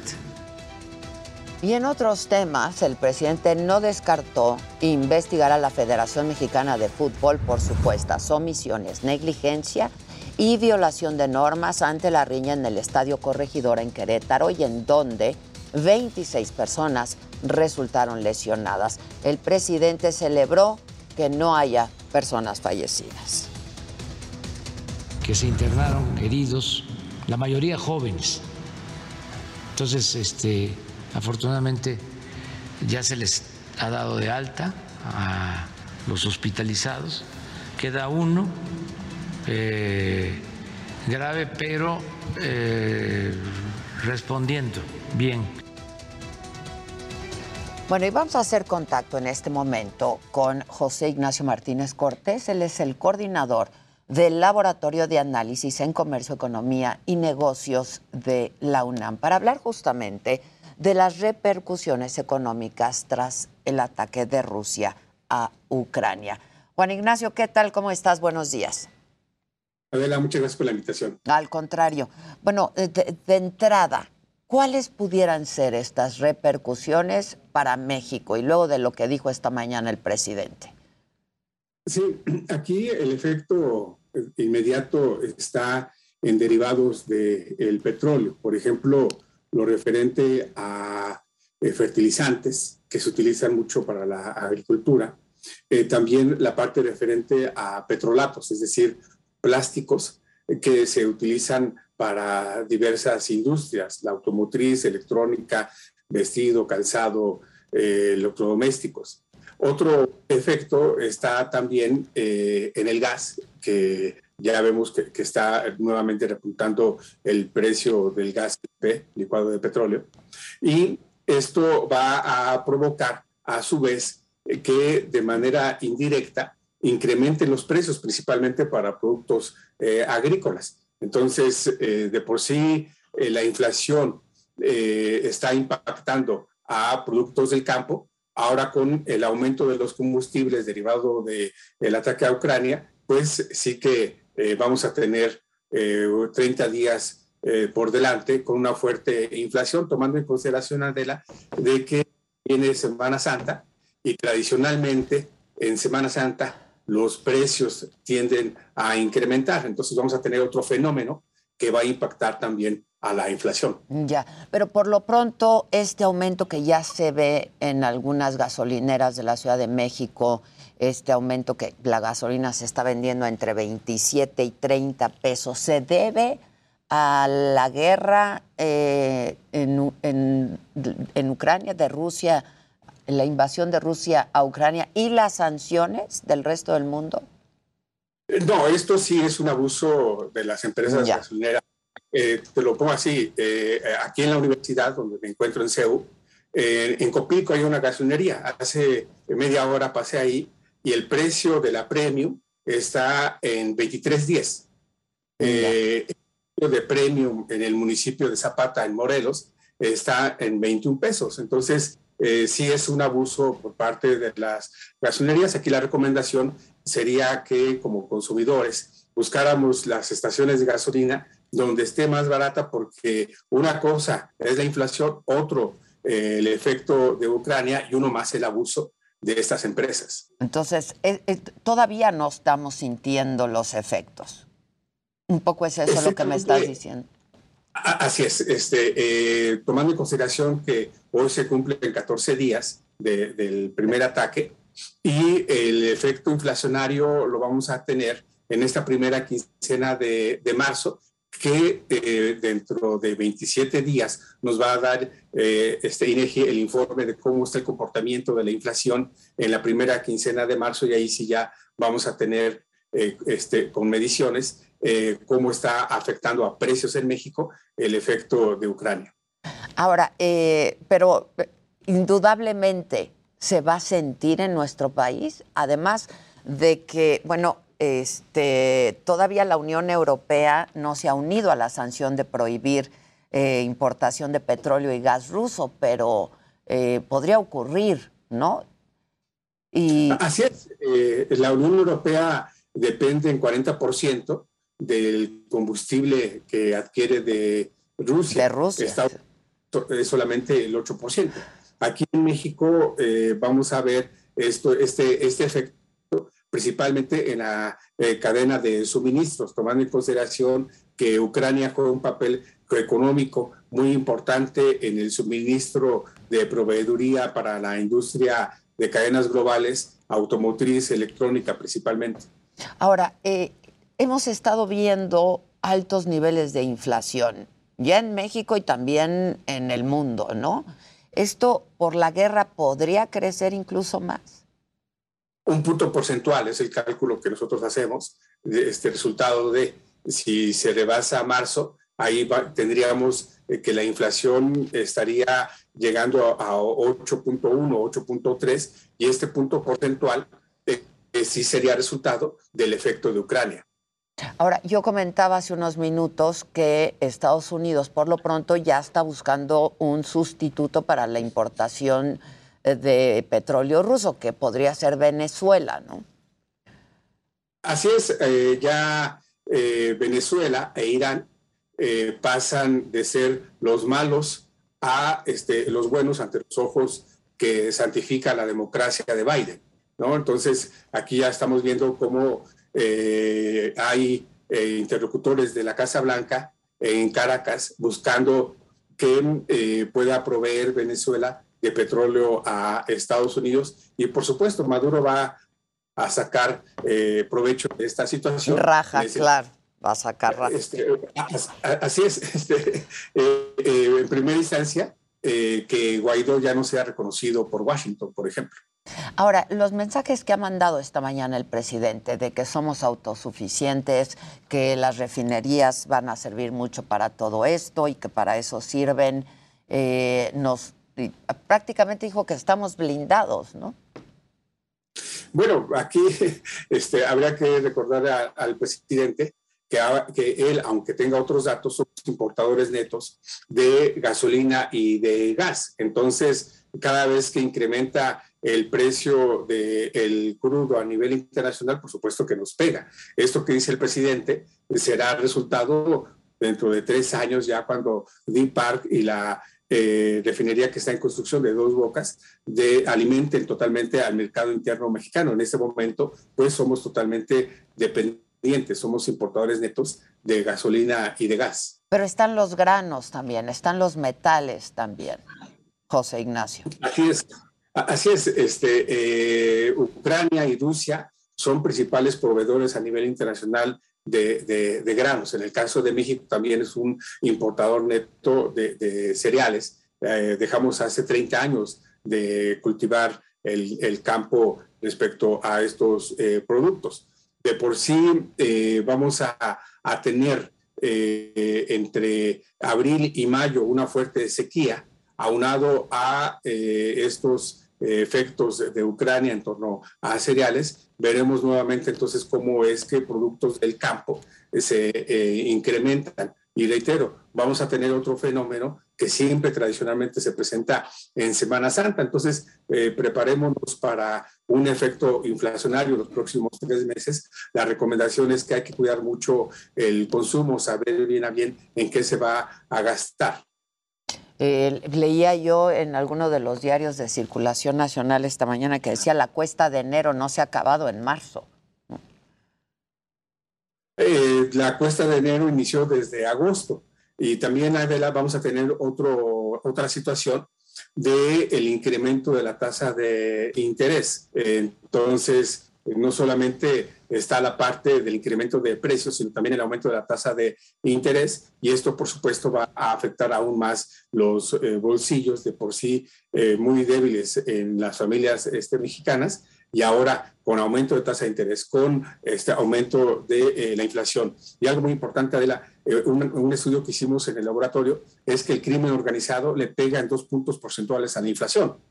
Entonces, no solamente es, son eventualidades climatológicas, coyunturales en cuanto a la guerra, sino también la presencia del crimen organizado en polos de producción. Eh, por ejemplo, en Michoacán el kilo de limón a pie de camión está en 30 pesos. El crimen organizado impacta en 30, 35 pesos el kilo. Entonces, eh, el crimen organizado le pega mucho a los precios, a los productores. ¿Cuáles son los pronósticos? ¿Qué están viendo entonces finalmente? Este, José Ignacio, para los próximos meses? Digo, entiendo que también todo depende de qué pase en esa parte del mundo, ¿no? Pero, ¿cuál es el pronóstico que están la, la, la, inflación este, estará regresando a sus cauces de 3%, 4% eh, en el primer semestre de 2023. Entonces, eh, vamos a ver un 2022 que apenas está recién iniciando, este, tenemos todavía nueve meses por delante, con efectos inflacionarios eh, impactantes, así como también una debilidad en cuanto a creación de empleo, y esto, por supuesto, le va a pegar a el consumo y a su vez a las finanzas en torno al impuesto eh, sobre la renta, impuesto del IVA, al impuesto del IEPS. Este, José Ignacio, ¿cómo podemos ver más para quienes estemos interesados de lo que ustedes están haciendo? Muchas gracias. En redes estamos como el ACNMX, Laboratorio de Análisis en Comercio, Economía y Negocios de la UNAM, y aquí este, pueden encontrar el amable auditorio, eh, por lo menos estos cinco recientes estudios que hicimos sobre estos temas en Comento. Te agradezco mucho. Y este, pues hoy se prueba más que nunca que ya nada nos es tan lejano, ¿no? Así es, esto es, este, sin duda los efectos de la globalización, algo muy local en torno a zonas, regiones totalmente alejadas, pues por, pues, por supuesto que impactan en los bolsillos de las familias mexicanas. Te agradezco mucho, José Ignacio Martínez Cortés. Gracias y buen día. Hasta la próxima. Muchas gracias. Hacemos una pausa, pero volvemos con mucho más aquí en Me lo dijo Adela. No se vaya.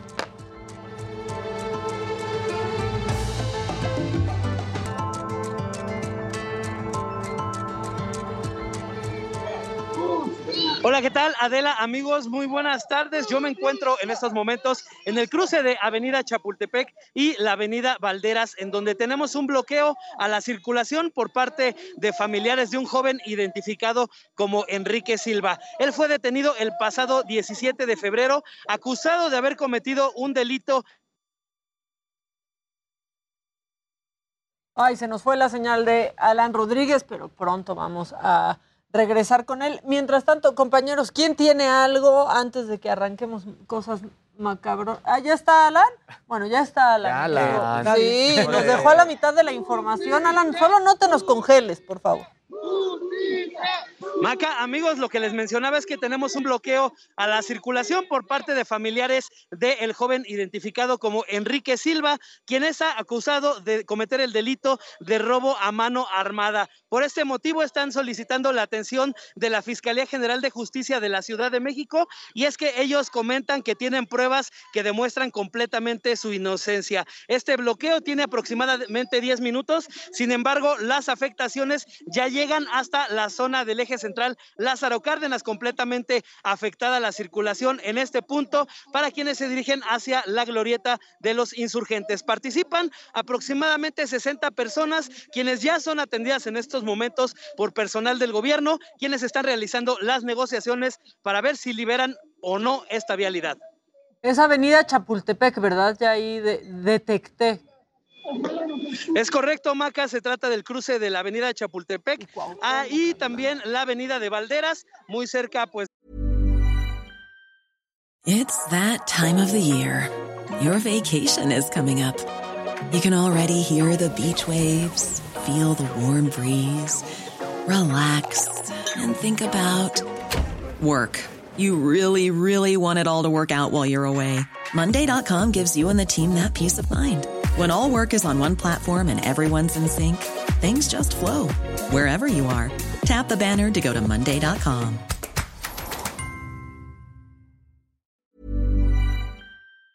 Del Metro Valderas. Muy bien, Alan, muchas gracias. Pues estamos pendientes.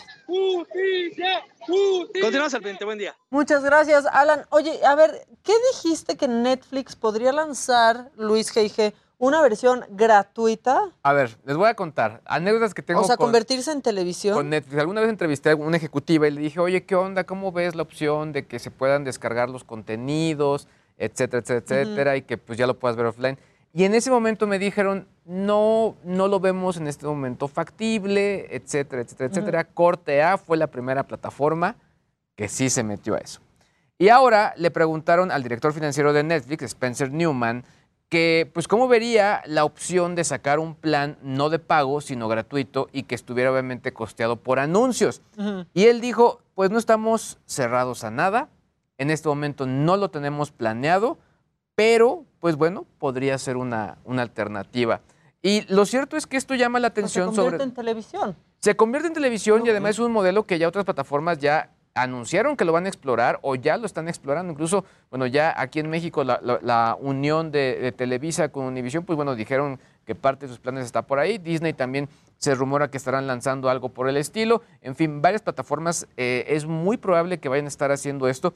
Sobre todo, ¿por qué? Porque el objetivo de varios de ellos es aumentar la base instalada, es decir, que haya más usuarios y que después, pues ya a través de algún tipo de gancho, puedan irse a un, a un Una versión servicio de paga. Como en Spotify. Como en Spotify, tal cual. Esa, es- esa es la versión. anuncios, ¿no? Ahora, Spotify aún, aún pagando tiene ciertas restricciones, como que te pongan shuffle los contenidos. A mí no me gusta nada esa Sí, opción. pero ya no tienes anuncios que Sí. después Sí, acabando pero una pero canción, ahí Una te va un que- comercial. Creo que al mero, mero principio eran como cinco canciones y luego el anuncio. Ahora es una canción, anuncio una canción. Sí. anuncio.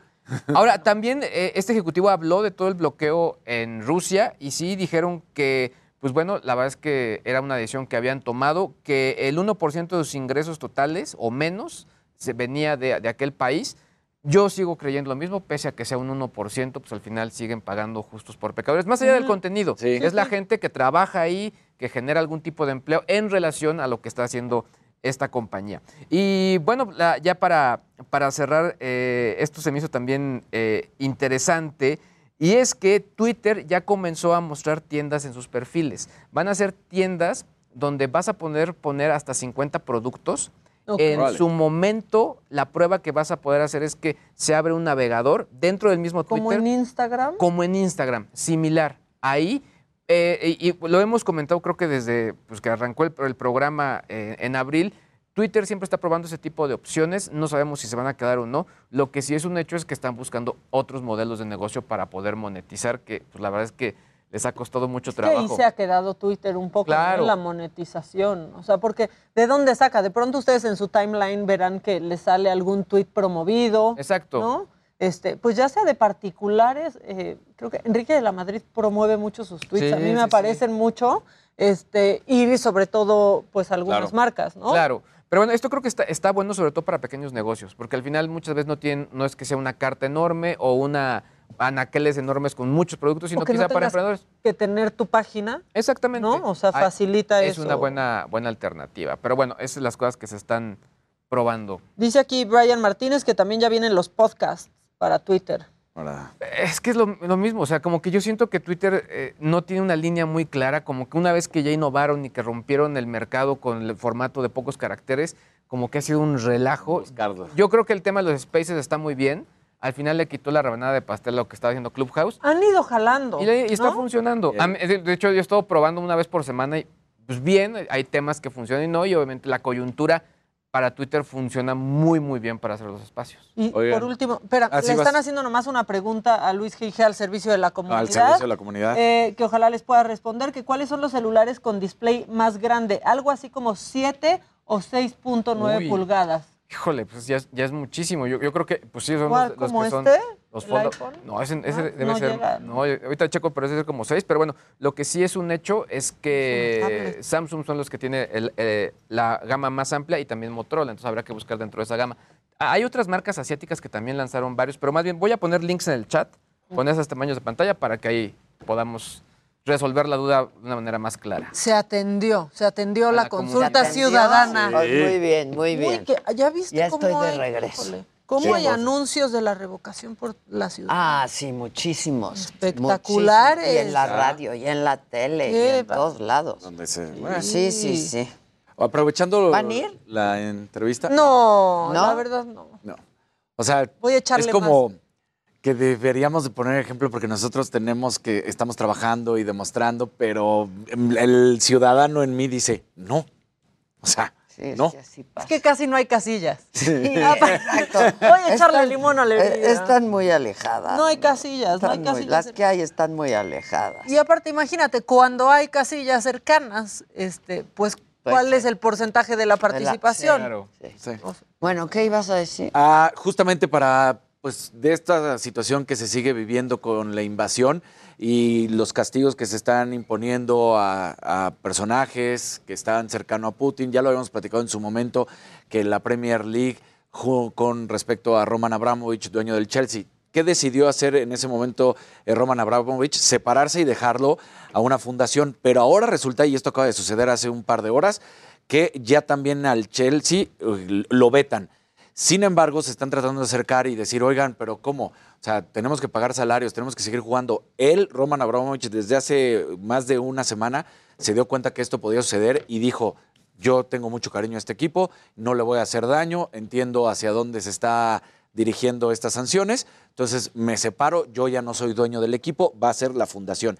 Entonces ahorita empieza a ver que no van a poder eh, vender boletos, los jugadores no los pueden renovar, no pueden contratar jugadores, pero que sí Ay. tienen sa- salarios. Entonces dicen, bueno, pero él ya no es el dueño, legalmente ya no es el dueño, se dio los derechos.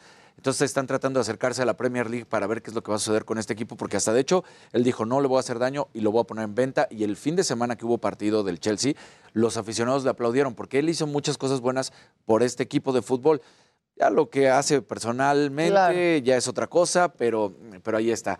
Y ahora sí, Ade, hablando de... Y es mega multimillonario. Mega, mega multimillonario. Billonario. Él, él No le fue el hombre que rompió el mercado en cuanto a los sueldos. A los lo que- jugadores. Él es el primer jugador, el primer dueño, el primer equipo que contrata a un jugador que en su momento además nadie conocía, que es a Drogba, este jugador eh, de Costa de Marfil, que jugaba en el Olympique de Marsella y se lo lleva al Chelsea. En ese momento, y si yo te dijera ahorita la cantidad, vas a decir, no es tan fuerte.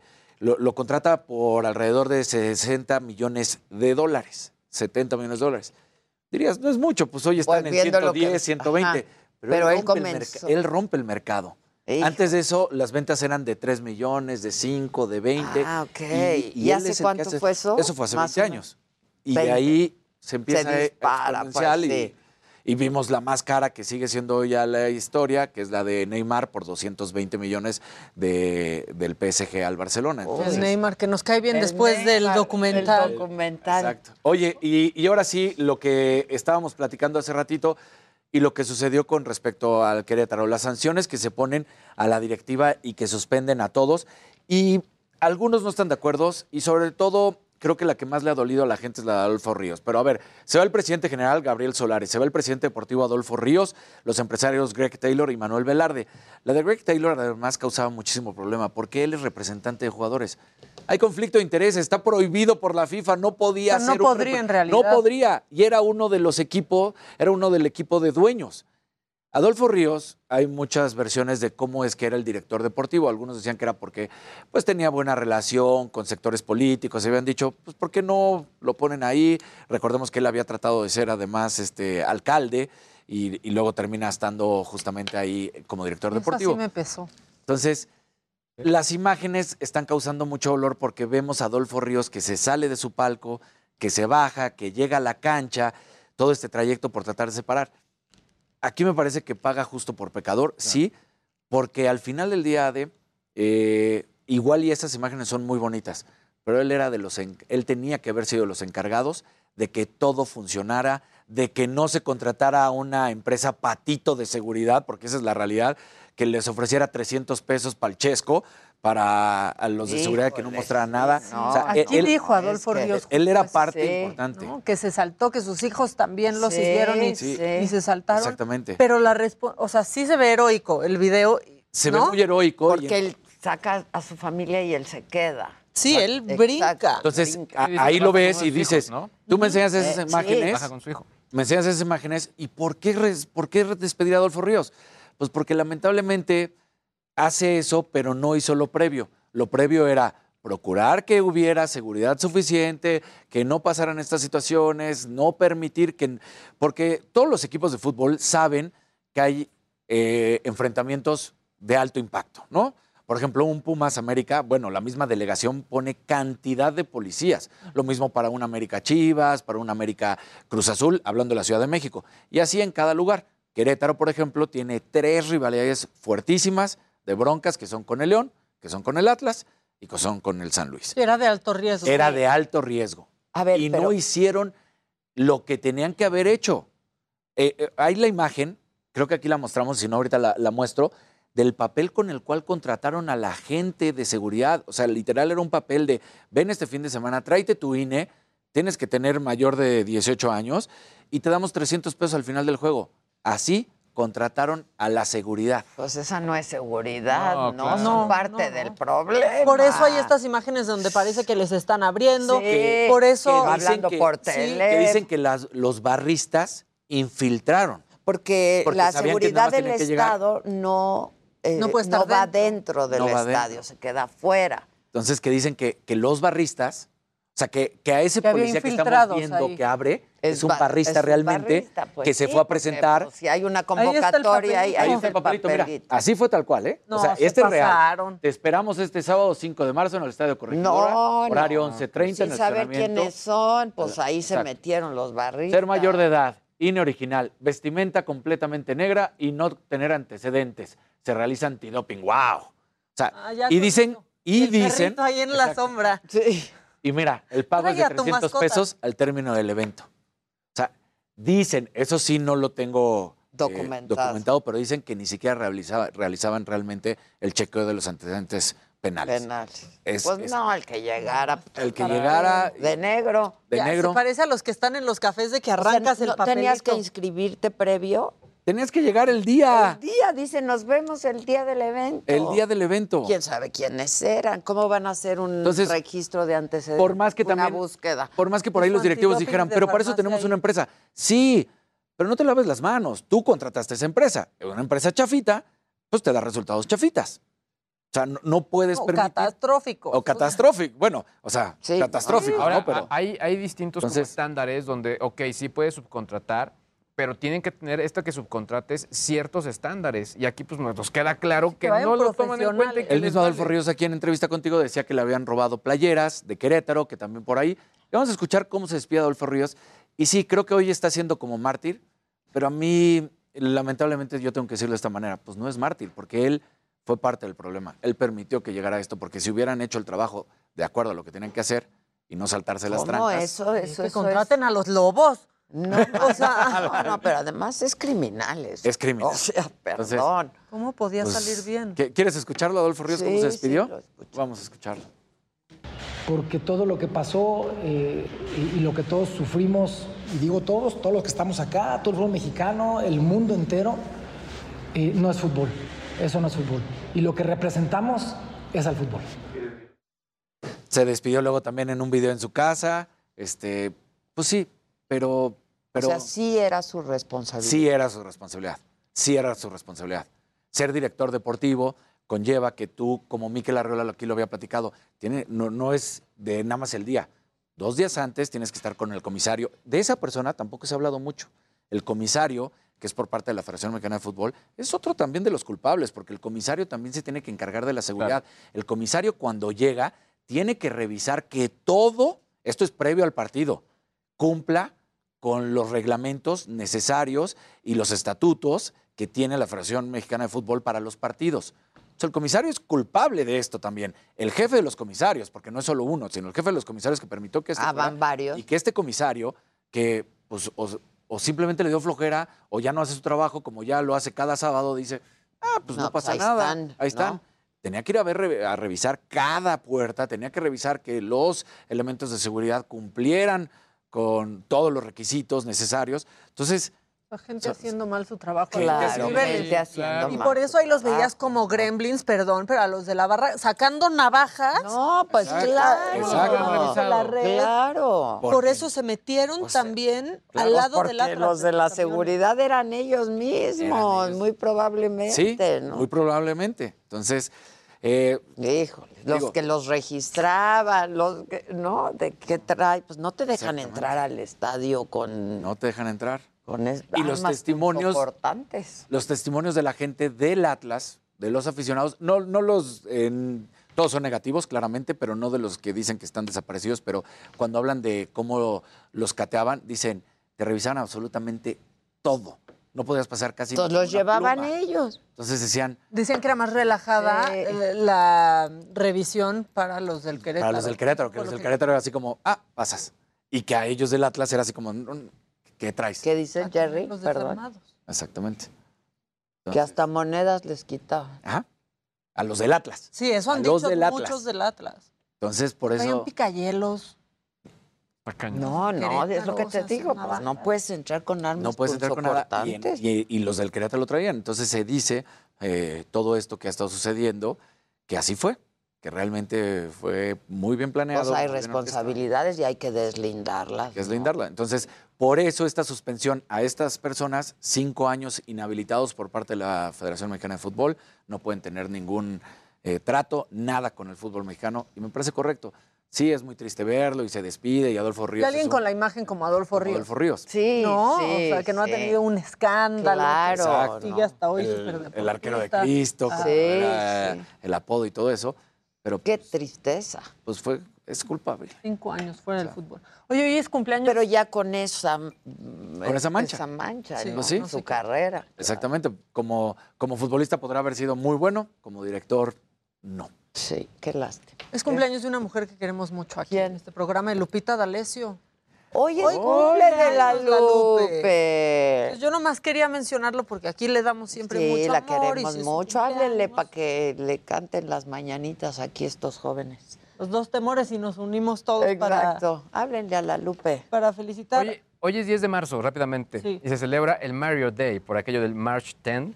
Mario. ah, y- el Mario Day. Exactamente. Bueno, a ver si al rato alcanzamos y no lo ponemos en redes sociales, pero acaban de sacar un set de estos de Lego. Ah, ah, hubo un, un juguete Lego armable de Mario donde ah, pasaba ciertas misiones. Ya, ya hay de Mario, ya hay de Luigi. Acaban de sacar uno de eh, la princesa Peach. Ah, está bien onda. bonito. Que además se me hace muy padre, sobre todo ¿Lo tomando tenemos? en cuenta. No, digo, los, los acabo de mandar. Ah, ahora sí es mía. Ahí está. Ahí está, qué está, rapidez. Está bien bonito. No, y el Mario está Y divino. son interactivos porque a través de aplicaciones los niños juegan y es como si estuvieran en el videojuego, pero con Es el los set que juguetes. se iba haciendo Exactamente. creciendo y creciendo. Es- Es- uy, mis sobrinos me dieron como 10 Está veces. Porque le dabas una cajita y luego otra. O sea, Exacto. Y ha sido padre porque digo, han ido aumentando los personajes y se me hace muy significativo que además justo en este año también ahora ya saquen el de, el de Princesa Peach, ¿no? Bien.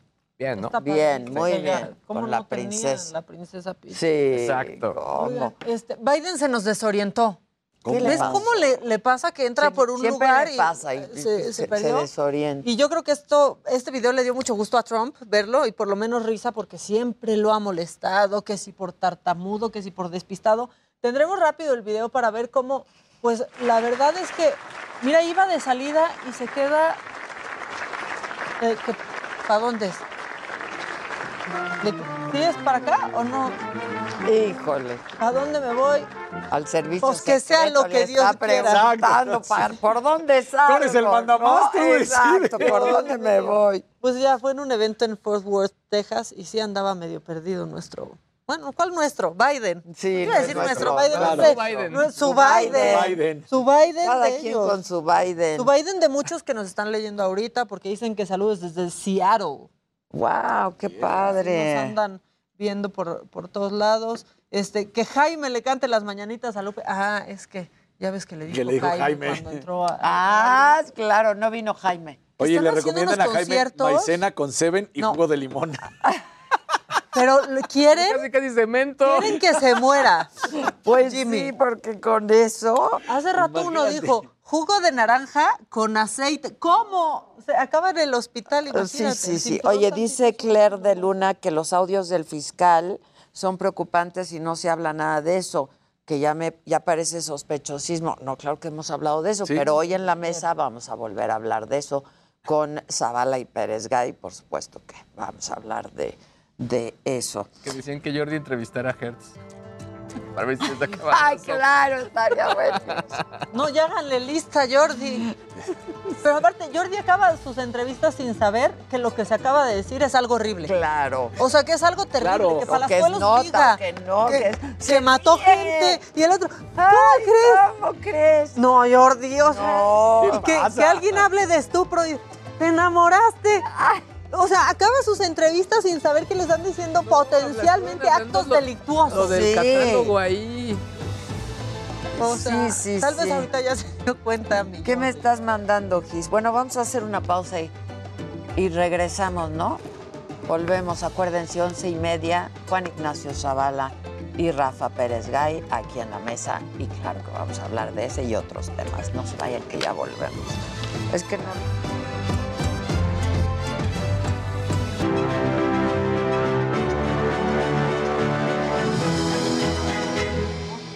O lo daban así como, como un hecho, ¿no? Este, ya estás grabando. Avisen. No es cierto, sí avisó. Bueno, Diana Martínez cubre la fuente judicial en el Heraldo de México, colaboradora de Mente Mujer, ha estado con nosotros en varias ocasiones y nos habla de la pues del más reciente suplemento de Mente Mujer en el Heraldo. Dianita, ¿cómo estás? ¿Qué tal, Adela? ¿Cómo te va? Muy Buen día, bien. chicos. Buenos días. Muchas gracias. Cuéntanoslo todo. Pues hoy les vengo a hablar eh, de los principales avances de la lucha de las mujeres, la lucha histórica de las mujeres y del ejercicio de sus derechos, por lo menos en los últimos cuatro, cinco años en México. Sin duda alguna, eh, uno de los principales avances es el fortalecimiento del movimiento feminista, que pues también ha derivado en que se reconozcan otros derechos y sobre todo, pues también en que se, se ejerzan y sobre todo, además de eso, en que se protejan, Adela. Es- Pues sí, sin duda, ¿no? Y traen, traen, este, traen números y traen entrevistas también. Cuéntanos qué, qué hay en el suplemento para quien no lo ha visto. Entrevistamos a Frines Salguero, ella es directora del Instituto de Liderazgo Simón de Beauvoir ella también destaca eh, este fortalecimiento del movimiento feminista, pero también el hecho de que cada vez más mujeres pues salgan a las calles a alzar la voz, a exigir estos derechos eh, eh, y el hecho también de que pues hay, ella destaca casos emblemáticos de feminicidio como el caso de Lesbi, esta joven que fue asesinada en Ciudad Universitaria en 2017 y ella destaca la participación de, de su mamá. Vemos que hay muchas víctimas indirectas que están alzando la voz y que se están uniendo para que su voz se escuche eh, pues más fuerte. Eh, también otro de los principales logros es el de la marea verde, que sabemos pues surgió en Argentina, llega a México aproximadamente en 2018. En ese momento pues eh, había una mayor participación, o por lo menos estaban las calles inundadas de pañuelos morados para protestar contra la violencia hacia las mujeres. Sin embargo, después, cuando ya llega este movimiento de la marea verde eh, en, pro del aborto o de los derechos sexuales y reproductivos, pues empiezan a mezclar esos pañuelos, los vemos incluso en los conciertos. Eh, y hay que decirlo también, estos dos movimientos derivaron en una decisión sumamente importante, yo creo que es de las más importantes eh, de la Suprema Corte de Justicia de la Nación en, México en materia de derechos de, de las mujeres, que es el hecho de que en septiembre de 2021 el máximo tribunal del país, esta fue una resolución del Pleno, determinara que es inconstitucional cualquier norma de las entidades que criminaliza de forma absoluta el, aborto. En ese momento se revisó el artículo 100 de, Coahuila, se invalidó ese, ese artículo y bueno, pues también eh, en esa misma semana fueron dos sesiones de intensos debates, se revisó eh, la legislación de Sinaloa y pues derivó en la resolución que bueno, se nos, se nos está cortando, pero siempre es muy interesante estas, eh, pues, esto, estas investigaciones que hace Diana, ¿no? Y eh, que documenta en la sección de Mente Mujer cada semana, ella junto con el resto de sus compañeras, de pues lo que estamos haciendo las mujeres, los avances que hemos tenido, los rezagos que hay, los pendientes, los desafíos, en fin, siempre muy interesante. El suplemento de Mente Mujer sale todos los lunes, impreso en el periódico El Heraldo y eh, bueno, pues está en la plataforma del Heraldo sección Mente Mujer. Así es que muchas gracias, gracias Dianita y eh, seguimos aquí con, con la banda. Este, Sí, vamos. ¿Dónde anda? Con Israel Lorenzana. Hola Israel. Adela, muchísimas gracias. Un gusto saludarte esta mañana.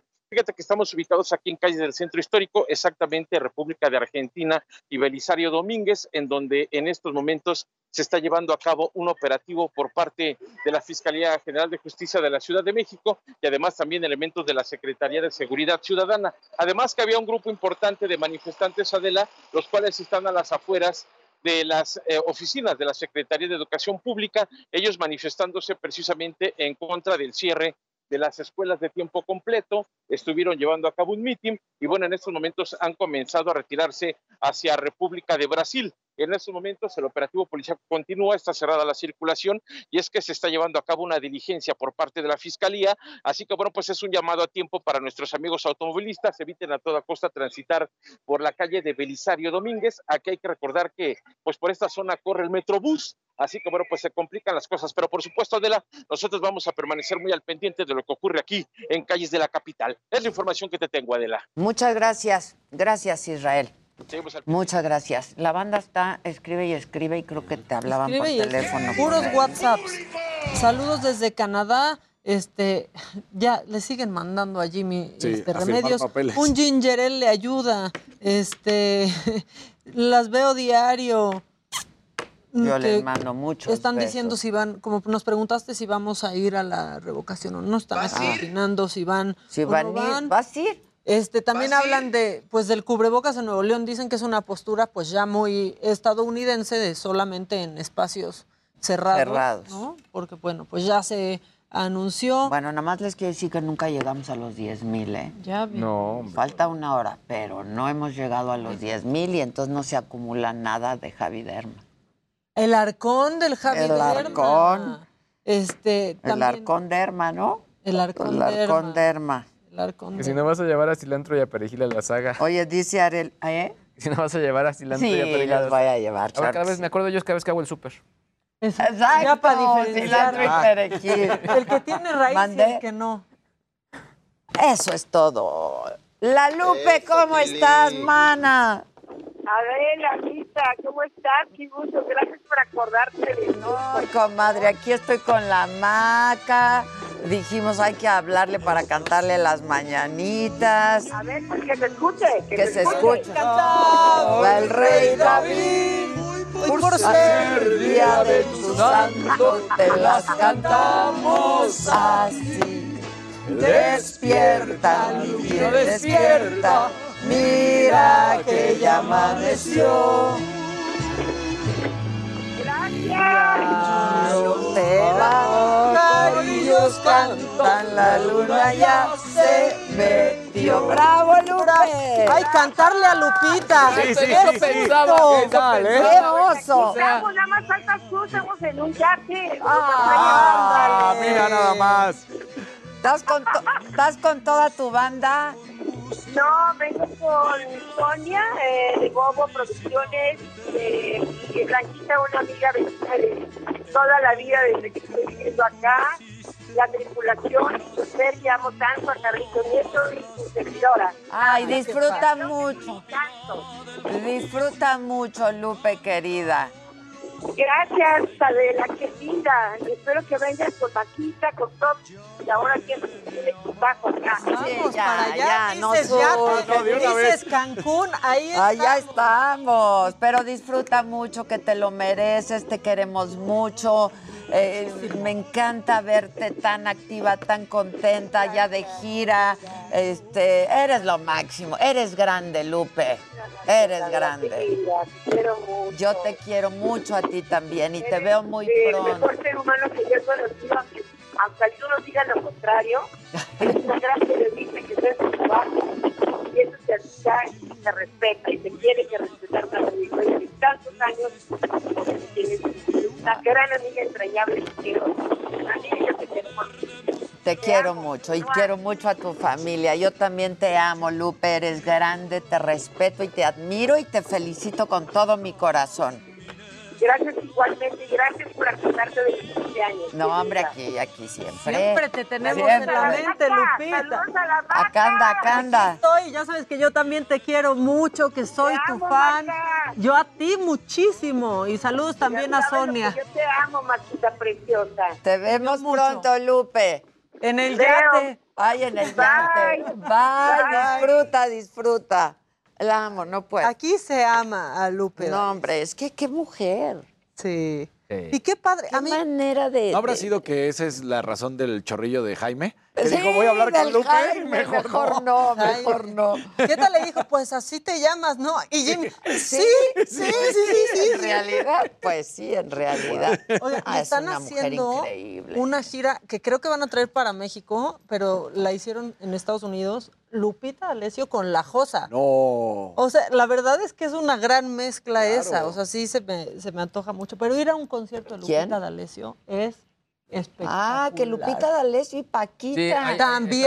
en esa ¿En la promoción. arena? Sí, En está la en esa promoción arena. ahora. Wow, wow. Muy bien. O También sea- la Paquita, que es un personaje padrísimo, padre. es padrísima. Un concierto de ellas dos, imagínate, Sí. eso suena como difícil para los Dice hombres. todo, todo es percepción, dice Lupita sí canta. Es que Lupita canta con la garganta, pero con el esófago, con la entraña, con todo canta la Lupe. Ah, El saca el, último ah, saca el concierto tequila arena. para Es que festejar a Lupita. caray. Oye, qué envidia, está en un yate. Sí. Unas burbujitas. Sí. el- Oigan, ¿cómo ven si saco mi tequila? Porque ya todo el mundo sacó su tequila. Sí. Porque aparte ir con, con Adela es sinónimo de Exacto. tequila. Es- además- nos vamos a echar un tequilita Pero vamos pues ya con nos Adela. el tequila. de- Adela. Que- Adela, que te pues sí. preguntaba quién ha salido de aquí ya está peor, ¿no? De tantos shots. Híjole, no sé quién, nadie así. Bueno, No, sí. pero que se les sube y que sueltan de más se pone muy divertido. O sea, Alberto Estrella, yo me acuerdo una Ah, vez sí. Pero sueltan igual, ¿eh? Sí, Sueltan. pero, pero se dejan no, ir. sí. Se dejan. Natalia Jiménez con el No, Chespi. Natalia, ese programa es una joya. Ese programa es ¿Me mandas el link de ese programa, porfa? Es una joya ese programa.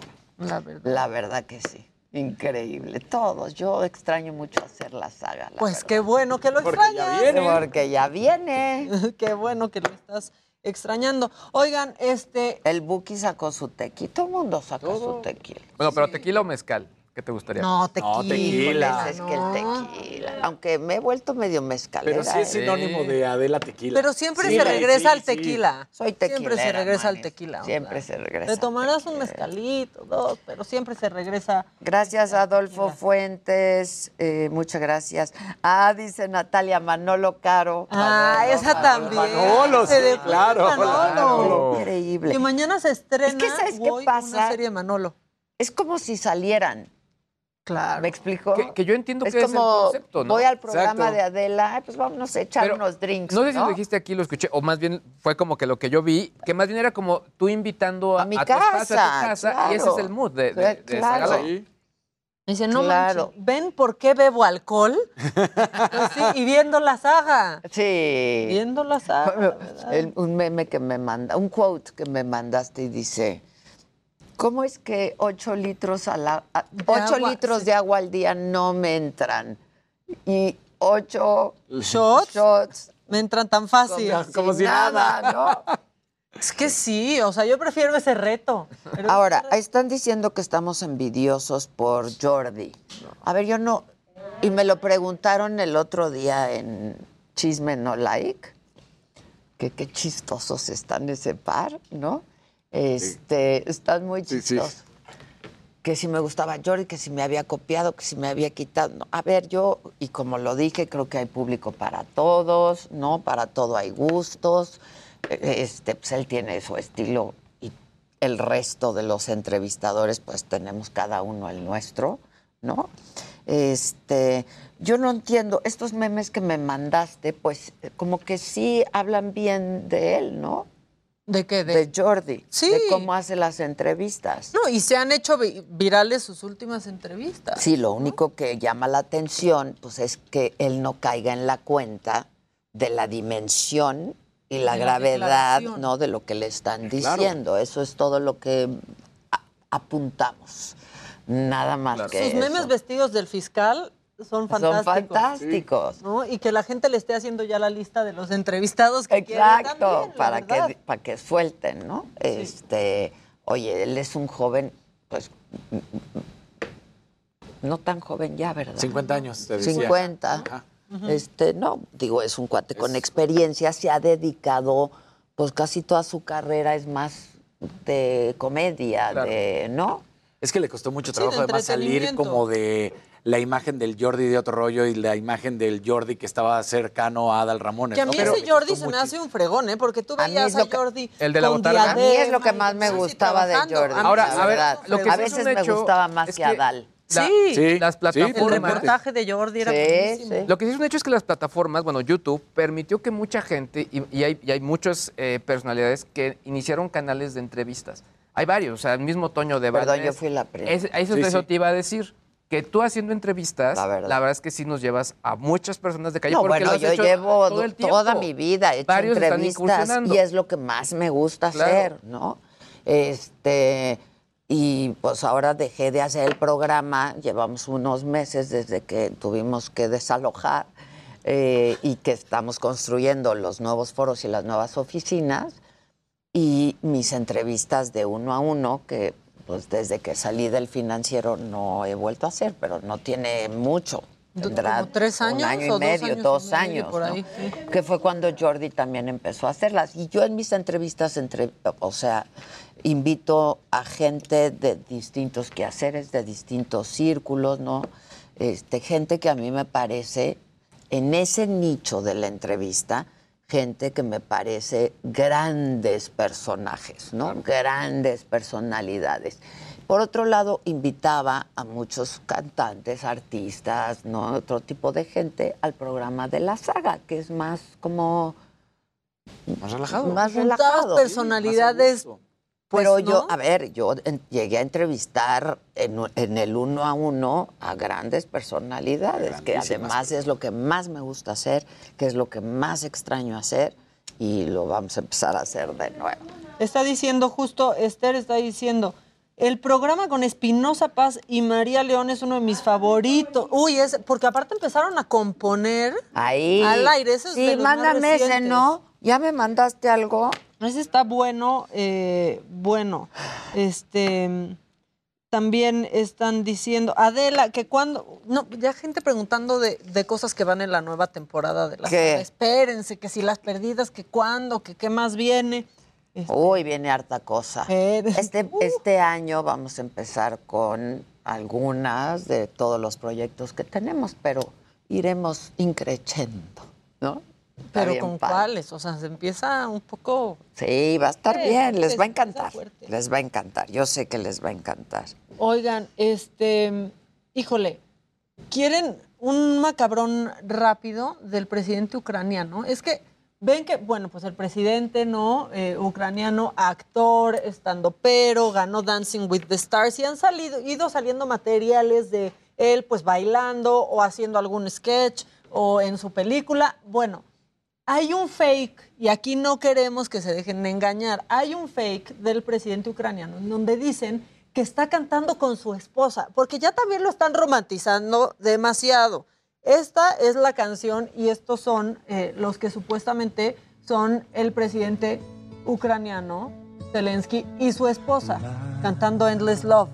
There's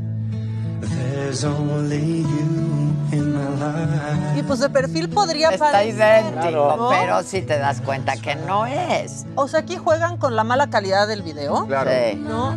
Y con que lo sacan de perfil y con que muy poca gente conoce a la esposa del presidente. Pero no es, no es. No es, no Pero está bien bonito verlos.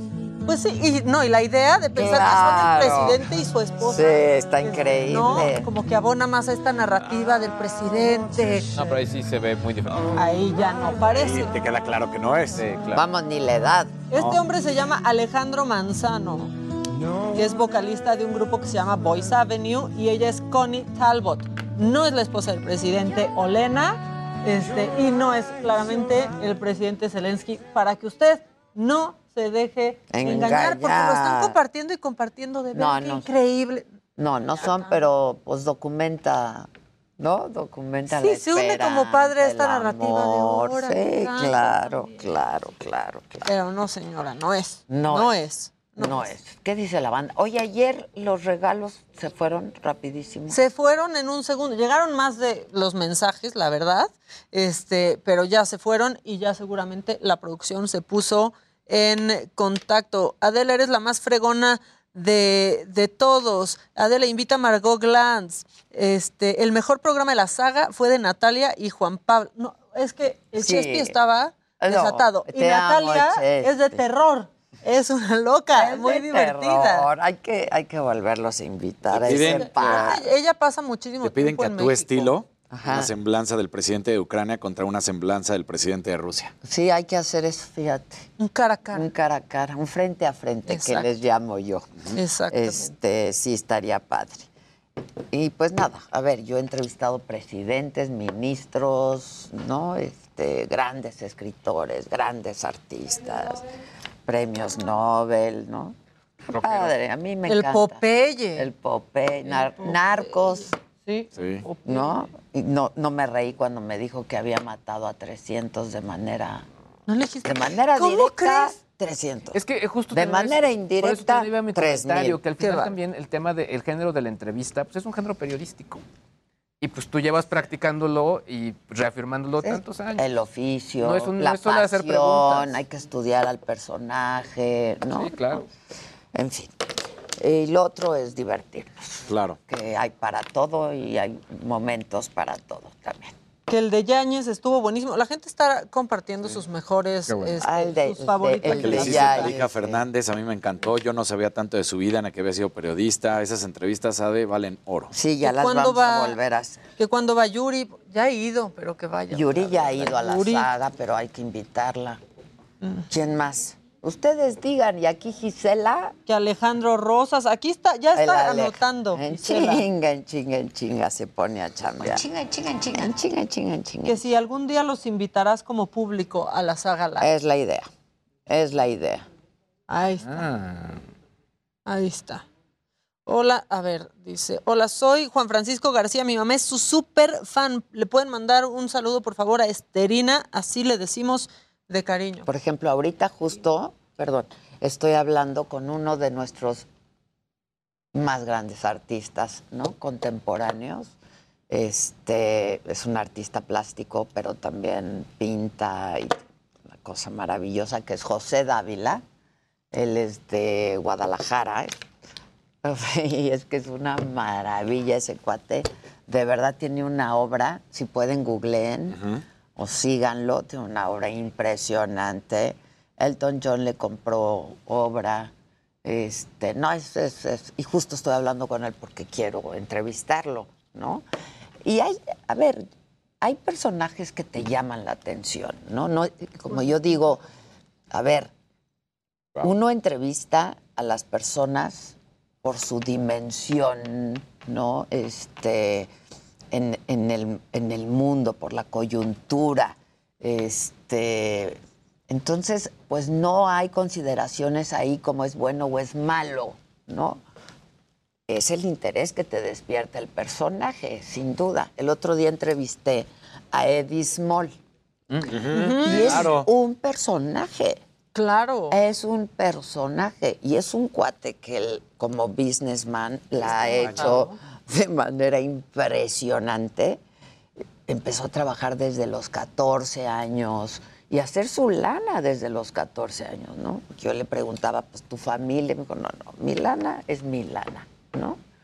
Este, y lo ha hecho tan bien y es un personaje excéntrico, todo lo que quieran decir, muy controvertido, te gusta, no te gusta, cómo se viste, no se viste, pero el sombrero, pero la gorra, pero los...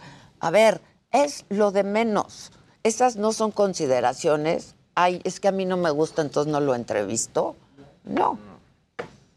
Es un personaje en el mundo de los negocios importante en nuestro país, en el mundo de la moda también, este, y un personaje en sí mismo, Claro, ¿no? exactamente. Como ser humano, está increíble. Y si me, eh, en lo que cabe la, la- la pequeña comparación, pero es un hombre que como en tu caso como mujer, que cobijas a tus colaboradores y los apoyas y los proyectas y les das fortaleza, porque eso es en realidad también lo que ha hecho con sus programas. Con que sus tiene. programas, pero Sí. con sus De ahí salen negocios. 10 pero- personas, Sí, 15 por está cada rato, sí, increíble. sí, es- Bueno, pues esa entrevista, ya, ya, ¿cuándo la vamos a pasar? ¿Hoy? Ah, bien. Que- véanla porque se van a divertir, se van a Ya vi reír. el outfit que llevaba. Y aparte, Sí. sí, Ya vi el todo con flores y, ¿no? Este, es un personaje, el Edismo. Él es muy generoso, además. Muy generoso, es un buen ser humano. Este, pues bueno, yo quedé muy contenta de hacerle esta entrevista y pasa hoy, ¿a qué hora? Siete de la noche en la saga, no dejen de verla. Y le voy a, y, y háblale que qué pasó con lo que me prometió. ¿Qué le quiere ver? No, su, no. Lo que nos prometió que nos iba a mandar a toda la familia Saga. Hacemos una pausa y volvemos, no se vayan.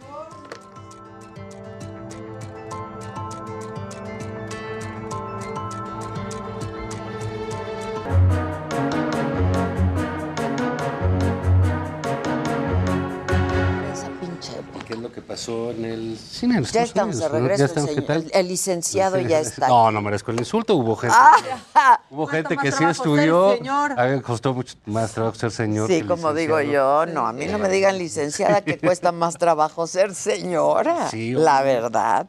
Yo me he ganado cosas aquí, a ¿eh? pulso. En el día de, eh, por lo de las mujeres, la mesa Ay, estuvo qué bonita muy mesa. buena mesa. Muy buena mesa. ¿eh? La verdad, yo dije, no, pues ya valimos.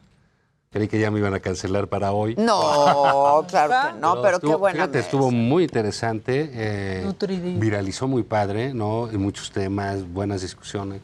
Muy respetuosa la. la- Muy. Y de fondo. Muy Eh, sí, respetuosa. Estuvo bastante Hay bien. Mujeres de todos las, los quehaceres, ¿no? Que eso es lo más Y padre. generación. Sí, sí, y luego sí, ayer vinieron las policías. Ajá, No ah, sé sí, si las de- viste. de- Las Ateneas, La que estuvo bien padre también. Policía consciente se suma al contingente. Exacto. Qué padre. Qué padre. No, la verdad estuvo bien Y qué padre. bien, porque son, son vocablos policíacos, ¿no? Claro, Son, son sus, sí. son sus herramientas Se de su- trabajo, su claro, lenguaje de trabajo. Se, sume al con- se Sí, suma al contingente. Yo les decía, ¿y si no hubieran sido policías, hubieran estado marchando? Y dijeron, sí, claro. Claro, porque pues, eh, ser policías, incluso, pues les ha de haber costado el doble a ellas, ¿no? Eh, Estas generaciones. ¿no? Todavía llegan abriendo, abriendo claro. camino, ¿no? En el respeto a ellas. etcétera, Claro, ¿no? sí, sí, sí, estuvo padre. ha tu estado video, tu padre. video muy, muy, muy bien. De este. ah, también había uno en inglés hace como dos años de sí, Be a de Woman, ¿no? Be a Woman, Sí. they say. Pero te quedó muy padre. Exacto. Te quedó muy padre Be la a Woman, adaptación. they say. Muy, muy Estuvo bonita, padre, muy bien. ¿no? Sí. Creo que salió, Digo, a- la desgracia del mía, presidente muy salió nuestra. muy bien, ¿no? Todo. Sí. Sí, a pesar de que ya todo. tenían listas las bombas. hubiera Yo, sí creo Él que dice- trataron de meter algo de miedo al presidente. Sí, va- el gobierno de la filtraron ciudad, eso, a decir eh. que se iba a poner violento. Y bueno, y sí había antecedentes como para decir, bueno, pues luego se... Se pone violento. hay gente que sí se pasa Sí, claro violenta, que sí. etcétera. Pero, digo, la realidad es que no. Y yo sí pienso que cada persona que va y queda satisfecha regresa al, al año Claro. Y, eh, caray, pues... Gran marcha, gran semana. Veías Gran semana. niñas con La sus verdad. mamás, Niñas. ¿no? Familias completas de Sí, mujeres. sí, sí. Pero sí sembraron miedo, ¿eh? Se Sí, dejaban sí, sí, filtrar sí. ahí cosas. Sí, digamos, fue menos numerosa que la del año anterior, ¿no? Sí. Que la de la vez Y también pasada. por ser entre 75 mil semana. personas, ¿no? ¿no? También ser en No, martes porque la otra también era así. No, ayudar. No, la pasada No, porque también como fue, ¿no? Fue domingo. Ah, fue en Acuérdate, La domingo. última que hubo, 2020, En el fue 2020. domingo. Fue en domingo. Ah, entonces fue el paro, ¿no? Y el, El y al 9M. siguiente Al día, siguiente, el 9. sí. paró. Sí, Sí, el sí, sí. 9M. Esa es la Que esa sí fue muy, muy impresionante. muy impresionante.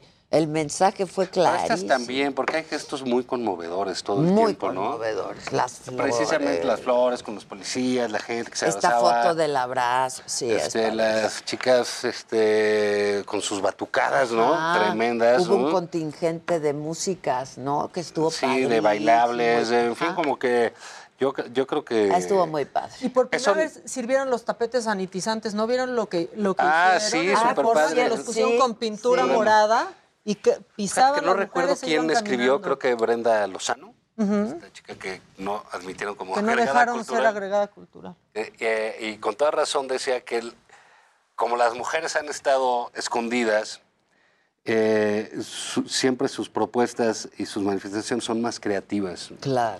Y hacía, y hacía un recorrido, ¿no? Sobre, oye, pues de pronto el, el otro día amanecimos con un Zeppelin. Sí, Mensajes contundentes. Zeppelin El año fue- pasado una vez apareció el, El mapping. El- eh, sí. el, eh, Palacio Nacional. Claro, y- todo ahí todo mapeado, ahí puesto. estuvo padrísimo. Esto que dices de los este, sanitizantes con, pin- con pintura morada para, para dejar huellas, ¿no? Sí, estuvo Este, padrísimo. realmente eh, Sí somos más son creativos. mucho más creativas, La mucho verdad. más sorprendentes. eh, digo, además son cosas que educan a los hombres. Pues claro que O sea, al final del día eh, pues, lo educan a uno, ¿no? Y bueno, que está... como ah, bueno, los carteles, las pancartas que llevaban y que han llevado desde el 2020 con unos mensajes súper claros, ¿no? Si no entiendes el problema, eres parte del problema, que es cierto. Sí, y muchas cosas generacionales, ¿no? De tipo, abuelita, estoy, lo estoy haciendo por ti. Sí. O grito lo que tú callaste. Sí. Cosas así. Mucha gente joven, que eso fue sí, muy emocionante. Sí. Mucha Sí, porque te habla de que esto va a... a crecer pues, el está movimiento. Va, va a crecer y se está arraigando. Pues, Sí. o sea, ya no es una marcha, una cosa. Que ya pasó. Y no, esos, no, no. ¿sabes qué son los movimientos eh, que hacen cambios? Esos hacen Ah, cambio. Y el de las mujeres Y es... se ha demostrado, ¿eh? Sí, a lo largo sí. de los años, sí, como no. Hay, hay un libro de no sé si ubican a Alma Guillermo Prieto, que es este, una periodista mexicana notabilísima que trabaja en, en Nueva York, en el New York. Ah, o sea, sí, está, sí, sí, ma- ya, está ya, por allá. ya. No es así. de Más allá del vidrio. Más allá de, de- de lo que sea. Y tiene un, un- un libro eh, pequeño que se llama ¿Por qué ¿Seré feminista? Se lo pregunta ella, es de una generación más grande que nosotros, y hace todo un recuento de por qué, etcétera. Y dice que esto es el movimiento más relevante desde la agricultura. Fíjate. Que, que- que esto sí va a cambiar la manera de ser del, eh, eh, En del el mundo. mundo. Que por supuesto que, que va a tener costos e injusticias, que por supuesto tiene violencia. Dice, porque no hay nada que no se haya conseguido Pues sin, sin, sin- sin violencia. sin- ni el voto de las mujeres, ni el derecho de los negros, ni, los- lloran por un ni los cosas, derechos civiles. Dice, entonces, eso no hay que ser. Tiene costos, Tiene sí, costos, tiene costos, Oye, va a haber al- injusticias en esto. Sí, sí, va a haber gente que va a pagar, ¿no? Pero Sí. esto va a ser una gran revolución. A mí, la verdad, este, eh, cada vez que ves ese tipo de cosas, y, y sale, ¿no? Y te van a educar a, a- a uno, ¿no? ¿Te acuerdas de esta caricatura que salía? Tú no, tú estás muy chiquito. ¿Cuál? En, en el Excelsior de aquellos años, que se llamaba Educando a Papá. Claro. Que era buenísima, claro, muy divertida, ¿no? Muy divertida. Y que es cierto, Y ¿eh? es, y es cierto. A- mí me educan más hoy mis hijos que lo que y, yo y- pude y- y- educarlos y lo que ves, ¿no? Entonces dices, ah, caray. Sí, qué padre, qué Sí, padre. entonces ha estado, ha estado bien. Un día eh, también les recomiendo un libro de, de Mary Bird, que es una gran historiadora, la gran historiadora sobre Roma, por ejemplo, en, en- Inglaterra, y muy dedicada a la cosa de las mujeres, eh, una mujer muy interesante. Partió un libro de Mujeres y Poder, dice cómo a la mujer siempre la han puesto del lado del mal, desde Eva, ¿no? Estoy claro. No, desde Eva. Medusa. Medusa, claro. O sea, y ahí te va y te pone todas las pinturas, pa, Y las pa, ¿no? brujas, las brujas, las las, brujas, herejes, to- claro, todo, ¿no? Entonces sí. ha sido, dice, pues realmente desenvolverse en ese contexto y lograr algo es notabilísimo. Es, es notabilísimo, de Mm. verdad. O sea, vives y ahí vas nadando en un mundo de tiburones, ¿no? Es bien complicado. Sí, no, o sea, y, entender esa complejidad para, para, para todos, para los hombres, es, es muy importante. ¿no? Y luego los hombres con esta mente tan simplista que tienen, Pues, porque no es que las mujeres seamos complicadas, somos complejas quizá, ¿no? Pues la mente es compleja. Sí. Pero pues los hombres reducen Pues a... somos más primarios, ¿no? Son So- muy so- Somos muy, primarios, muy, sí. muy básicos. Muy Eh, básicos. eh, La verdad, o sea, nuestras reacciones son de... Muy básicos, muy, sí. Bueno, Pero, pues, aquí este, estamos. ¿Qué hablando le vamos de a hacer? mujeres, yo creo que hay, un- hay un tema importante que me parece que debemos tratar, es el tema de Sasha, Sí. ¿no? Con esta, pues esta denuncia pública que hace, no ha sido una denuncia formal ni legal, pero es una denuncia pública que hizo, que me parece que retrata una época. Sí. Y eso es súper preocupante, ¿no? Pues mira, ahí hay... A mí se me hace muy relevante lo, lo que Es hizo... que- Lo que hizo Sasha. Ella ¿no? cree que no, yo creo que no dimensionó, ¿eh? Ni, ni, ni- no lo sé, es una chava inteligente, lo es. Digo, estamos hablando No. de una mujer que De tiene cerca de 50 años, Sí, ¿no? claro. Si, si no es que ya los Sí, tiene. no, un poco más, Sí, quizá. Y, y tú imagínate cargar con eso. Durante Por 40, 35 años. 33 años, dijo. Bueno, y las secuelas que tuvo eso, ¿no? Porque sabemos que su vida ha sido difícil. Claro. Etcétera. Y pues todo, pues si empezó así su pubertad, ¿no? Un adolescente, un de, adolescente 14 de años. 14, pues que le iba a pasar a los 25, ¿no?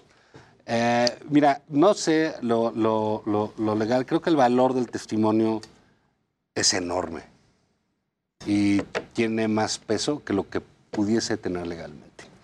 No, claro. ¿no? Co- co- Como, como bien dices, Sacude conciencias. es el ¿eh? retrato de una época Es que, el retrato de una que- que es- se veía con naturalidad esas cosas. Sí. Y tiene que pasar algo, Adela, para que ya no vuelva No a suceder. puede volver ¿no? a pasar Porque algo así. ¿Cuántas mujeres de la generación de Sasha en, en- en la industria de Sasha que tú, tú, tú conoces no sabe qué pasó? O algunas sí lo vivieron, cara propia. ¿Qué tal si se no animan lo saben. y a dicen? salir a decirlo, a no salir importa que haya pasado hace No con 30. ánimo de cascar, pero fíjate la conducta, déjame decirte, porque yo no había visto a, a- a Luis de Llano, lo que había dicho, etcétera, eh, y cuando lo vi, es verdaderamente un gandul, ¿no? un, un- un hombre que no sabe dónde está sentado, que no sabe ya de qué se trata el mundo. Ni qué está ¿no? Ni qué está diciendo. diciendo. Y dice, güey, su mamá muy inteligente. Muy... ¿Qué es lo que decíamos? El, el- tampoco Jordi, que hace la entrevista, no lo sacude, no dimensiona lo que el hombre le está diciendo. No tiene consciente la edad. La que edad, Y, y no. bueno, y lo que, lo que dice es verdaderamente pavoroso, ¿no? Sí. A mí, eh, eh, y por supuesto, pues Sacha, ya una señora, dice, oye, además hace Luis ya no, ¿no? Que es muy Eso eh, es, fantástico. Luis ya no, es ¿Por qué? Porque increíble. eso era una, una nueva burla sobre ella, sobre su situación, sobre sus familias, su- eh, sus Fue la que vivió hijos. estigmatizada y a la que le Así cambió es. la De vida. toda- de toda la su banda, ¿eh? familia. Y el tipo va y se ríe y di- dice, sí vivía enamorado y luego ella me mandó ahí. A la goma, Y, sí. y su mamá sabía. y un, una, un, un- un noviazgo, una cosita. Oye, pues tú tenías 39 años, ella tenía 14. La, la, la Y, foto. y todavía decía, yo tenía 10, y- que ella tenía 17. De todas maneras. Sí, de ¿no? todas maneras. Entonces, bueno, estamos ahí con un sociópata. O sea, la verdad, o sea, es un tipo que no entiende este, las reglas, por más que haya vivido su momento. ¿eh? Y un poco viene a lo que estábamos hablando del libro de Guillermo Prieto. Ajá, ¿no? ajá. Decía, bueno, es que ¿cómo vamos a entender que esas cosas no vuelvan a suceder?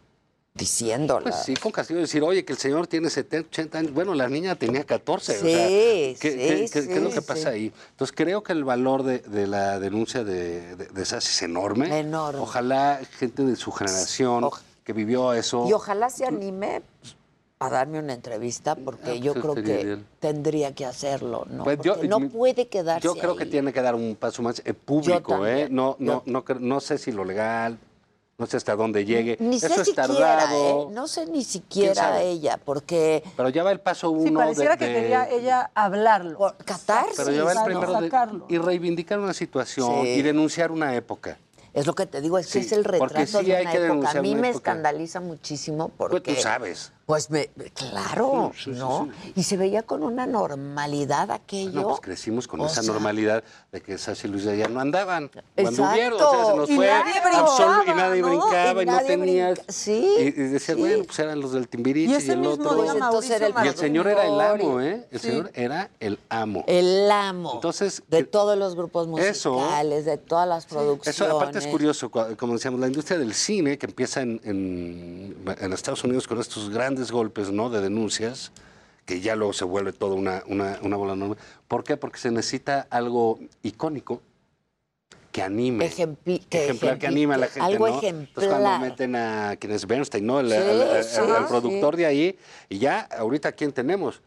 Al príncipe Andrés. Sí, claro. Expulsado de la Viendo todo, realeza, sí. ¿no? Sí, ya sí, por, sí. por, eh, por ese tipo de cosas. Porque eso no, no Sí, puede ¿eh? seguir pasando. Y mira, Exacto. no me quiero equivocar ni quiero hablar de más, pero sigues viendo esta cosa de, por ejemplo, en los medi- hablando de los medios de comunicación, eso, esta, esta cosa del la niña bonita, ¿no? Mm. Este que se vea e- estéticamente bien y, y sin importar tanto el talento o que le veas talento a alguien, que no es excluyente, ¿eh? de No. ningún modo es excluyente, hay niñas preciosas y qué bueno que les den oportunidades, pero no puede ser que solo por estar bonita, ¿no?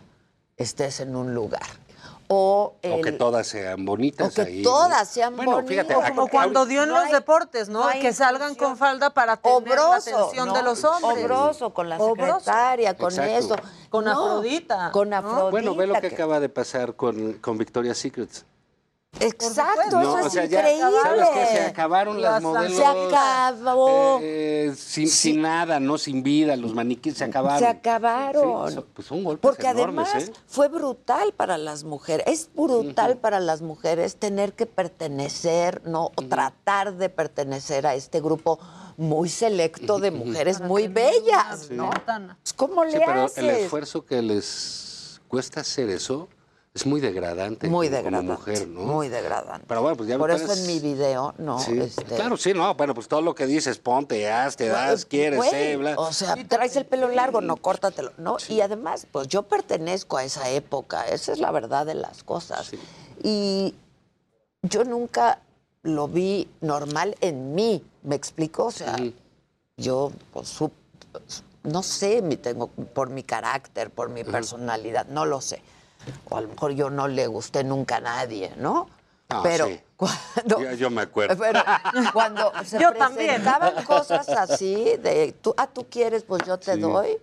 No, ni madre, Sí. ¿no? Pero hay, mucha, hay muchas mujeres que son jovencitas y no tienen esa personalidad o ese carácter. O, O que piensan que así es, porque también. Pues mira, porque que eso vemos, ahorita es. hablamos de la industria de los medios, el espectáculo, Sí. pero pues lo mismo sol- sucedía con los arquitectos, y con, los, abogados, y con los médicos. con los escritores. Lo del, Pérez Me- Gay, lo del Me Too es una claro. locura. Estoy con cierto ¿Cómo retraso. estás? Es que hay mucho tráfico hay hoy, ¿no? Sí, pesadísimo. Sí, está pesado. Estamos en verde, no pasa nada aquí en esta ciudad, aunque dicen que hay emergencia sanitaria, entonces no entiendo yo bien. Exacto. Hay emergencia, pero estamos en verde, pero ya no hay poco raro, un ¿no? protocolo. Oigan, y yo no sé si de manera paralela vieron que salió Mauricio Martínez, actor también, a denunciar a Toño Berumen, productor de esa misma Sí, época claro, también, de esa Y época. relató cómo a los 23 años él, estando en el CEA, y creo que acababa de salir de Operación Triunfo, un reality show que,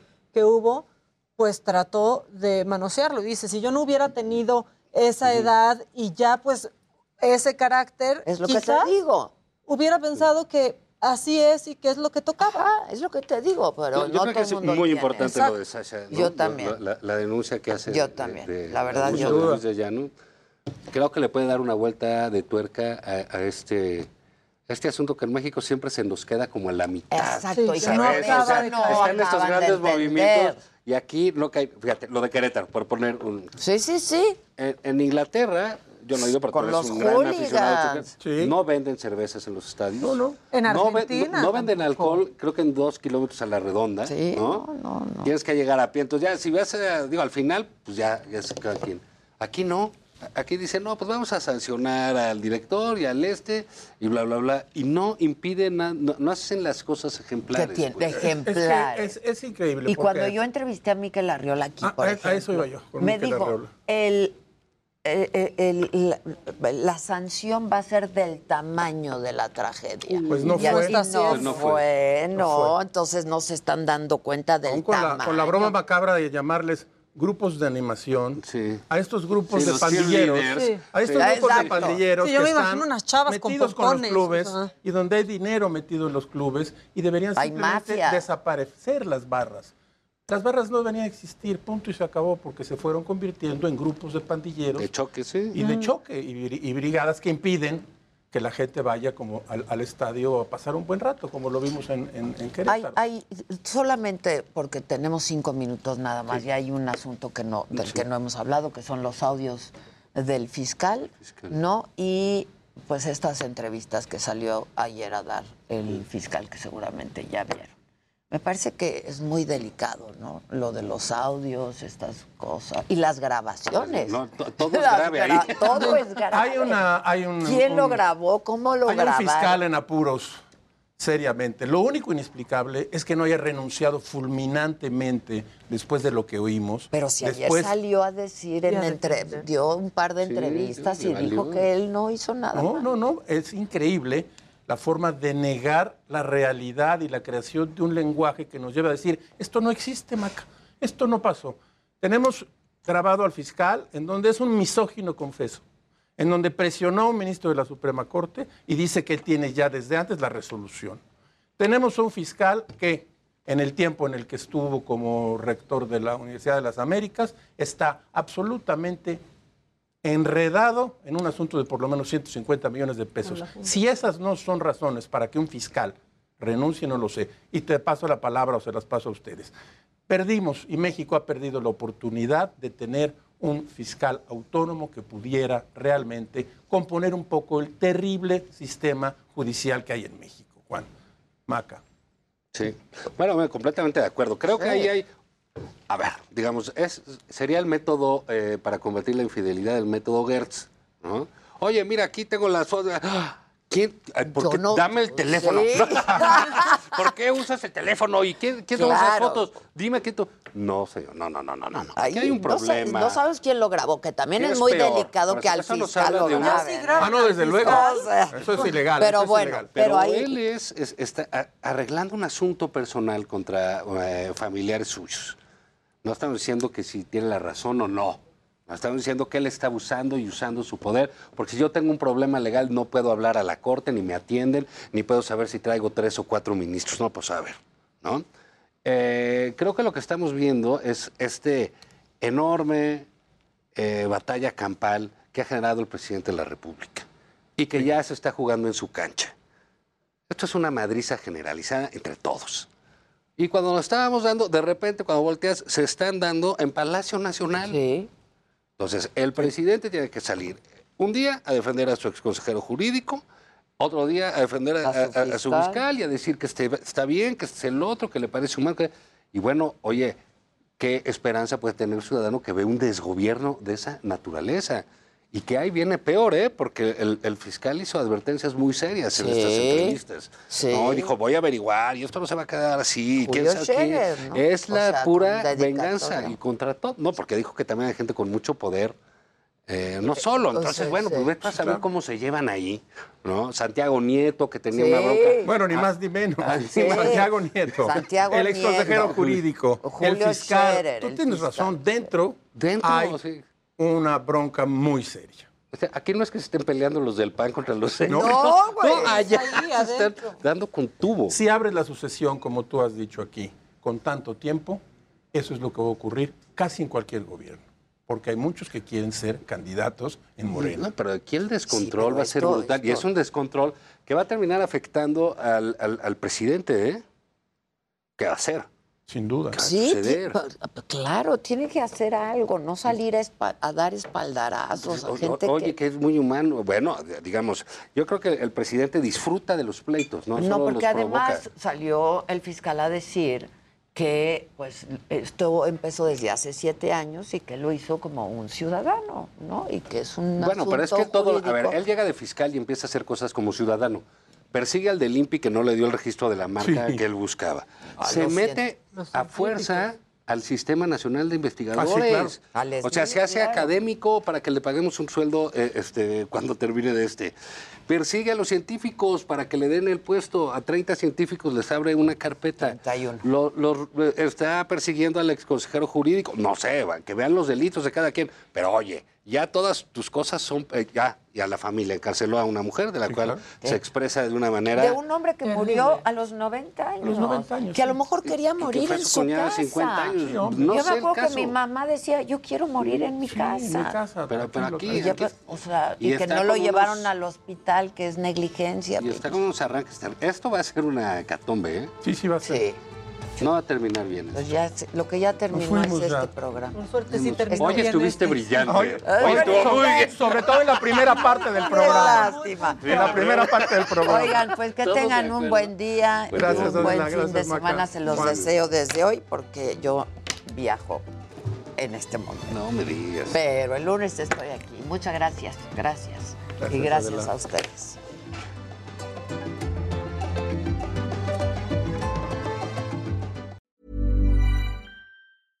Hey, it's Paige DeSorbo from Giggly Squad. High quality fashion without the price tag. Say hello to Quince. I'm snagging high-end essentials like cozy cashmere sweaters, sleek leather jackets, fine jewelry, and so much more. With Quince being 50 to 80% less than similar brands. And they partner with factories that prioritize safe, ethical, and responsible manufacturing. I love that. Luxury quality within reach. Go to quince.com slash style to get free shipping and 365 day returns on your next order. Quince.com slash style.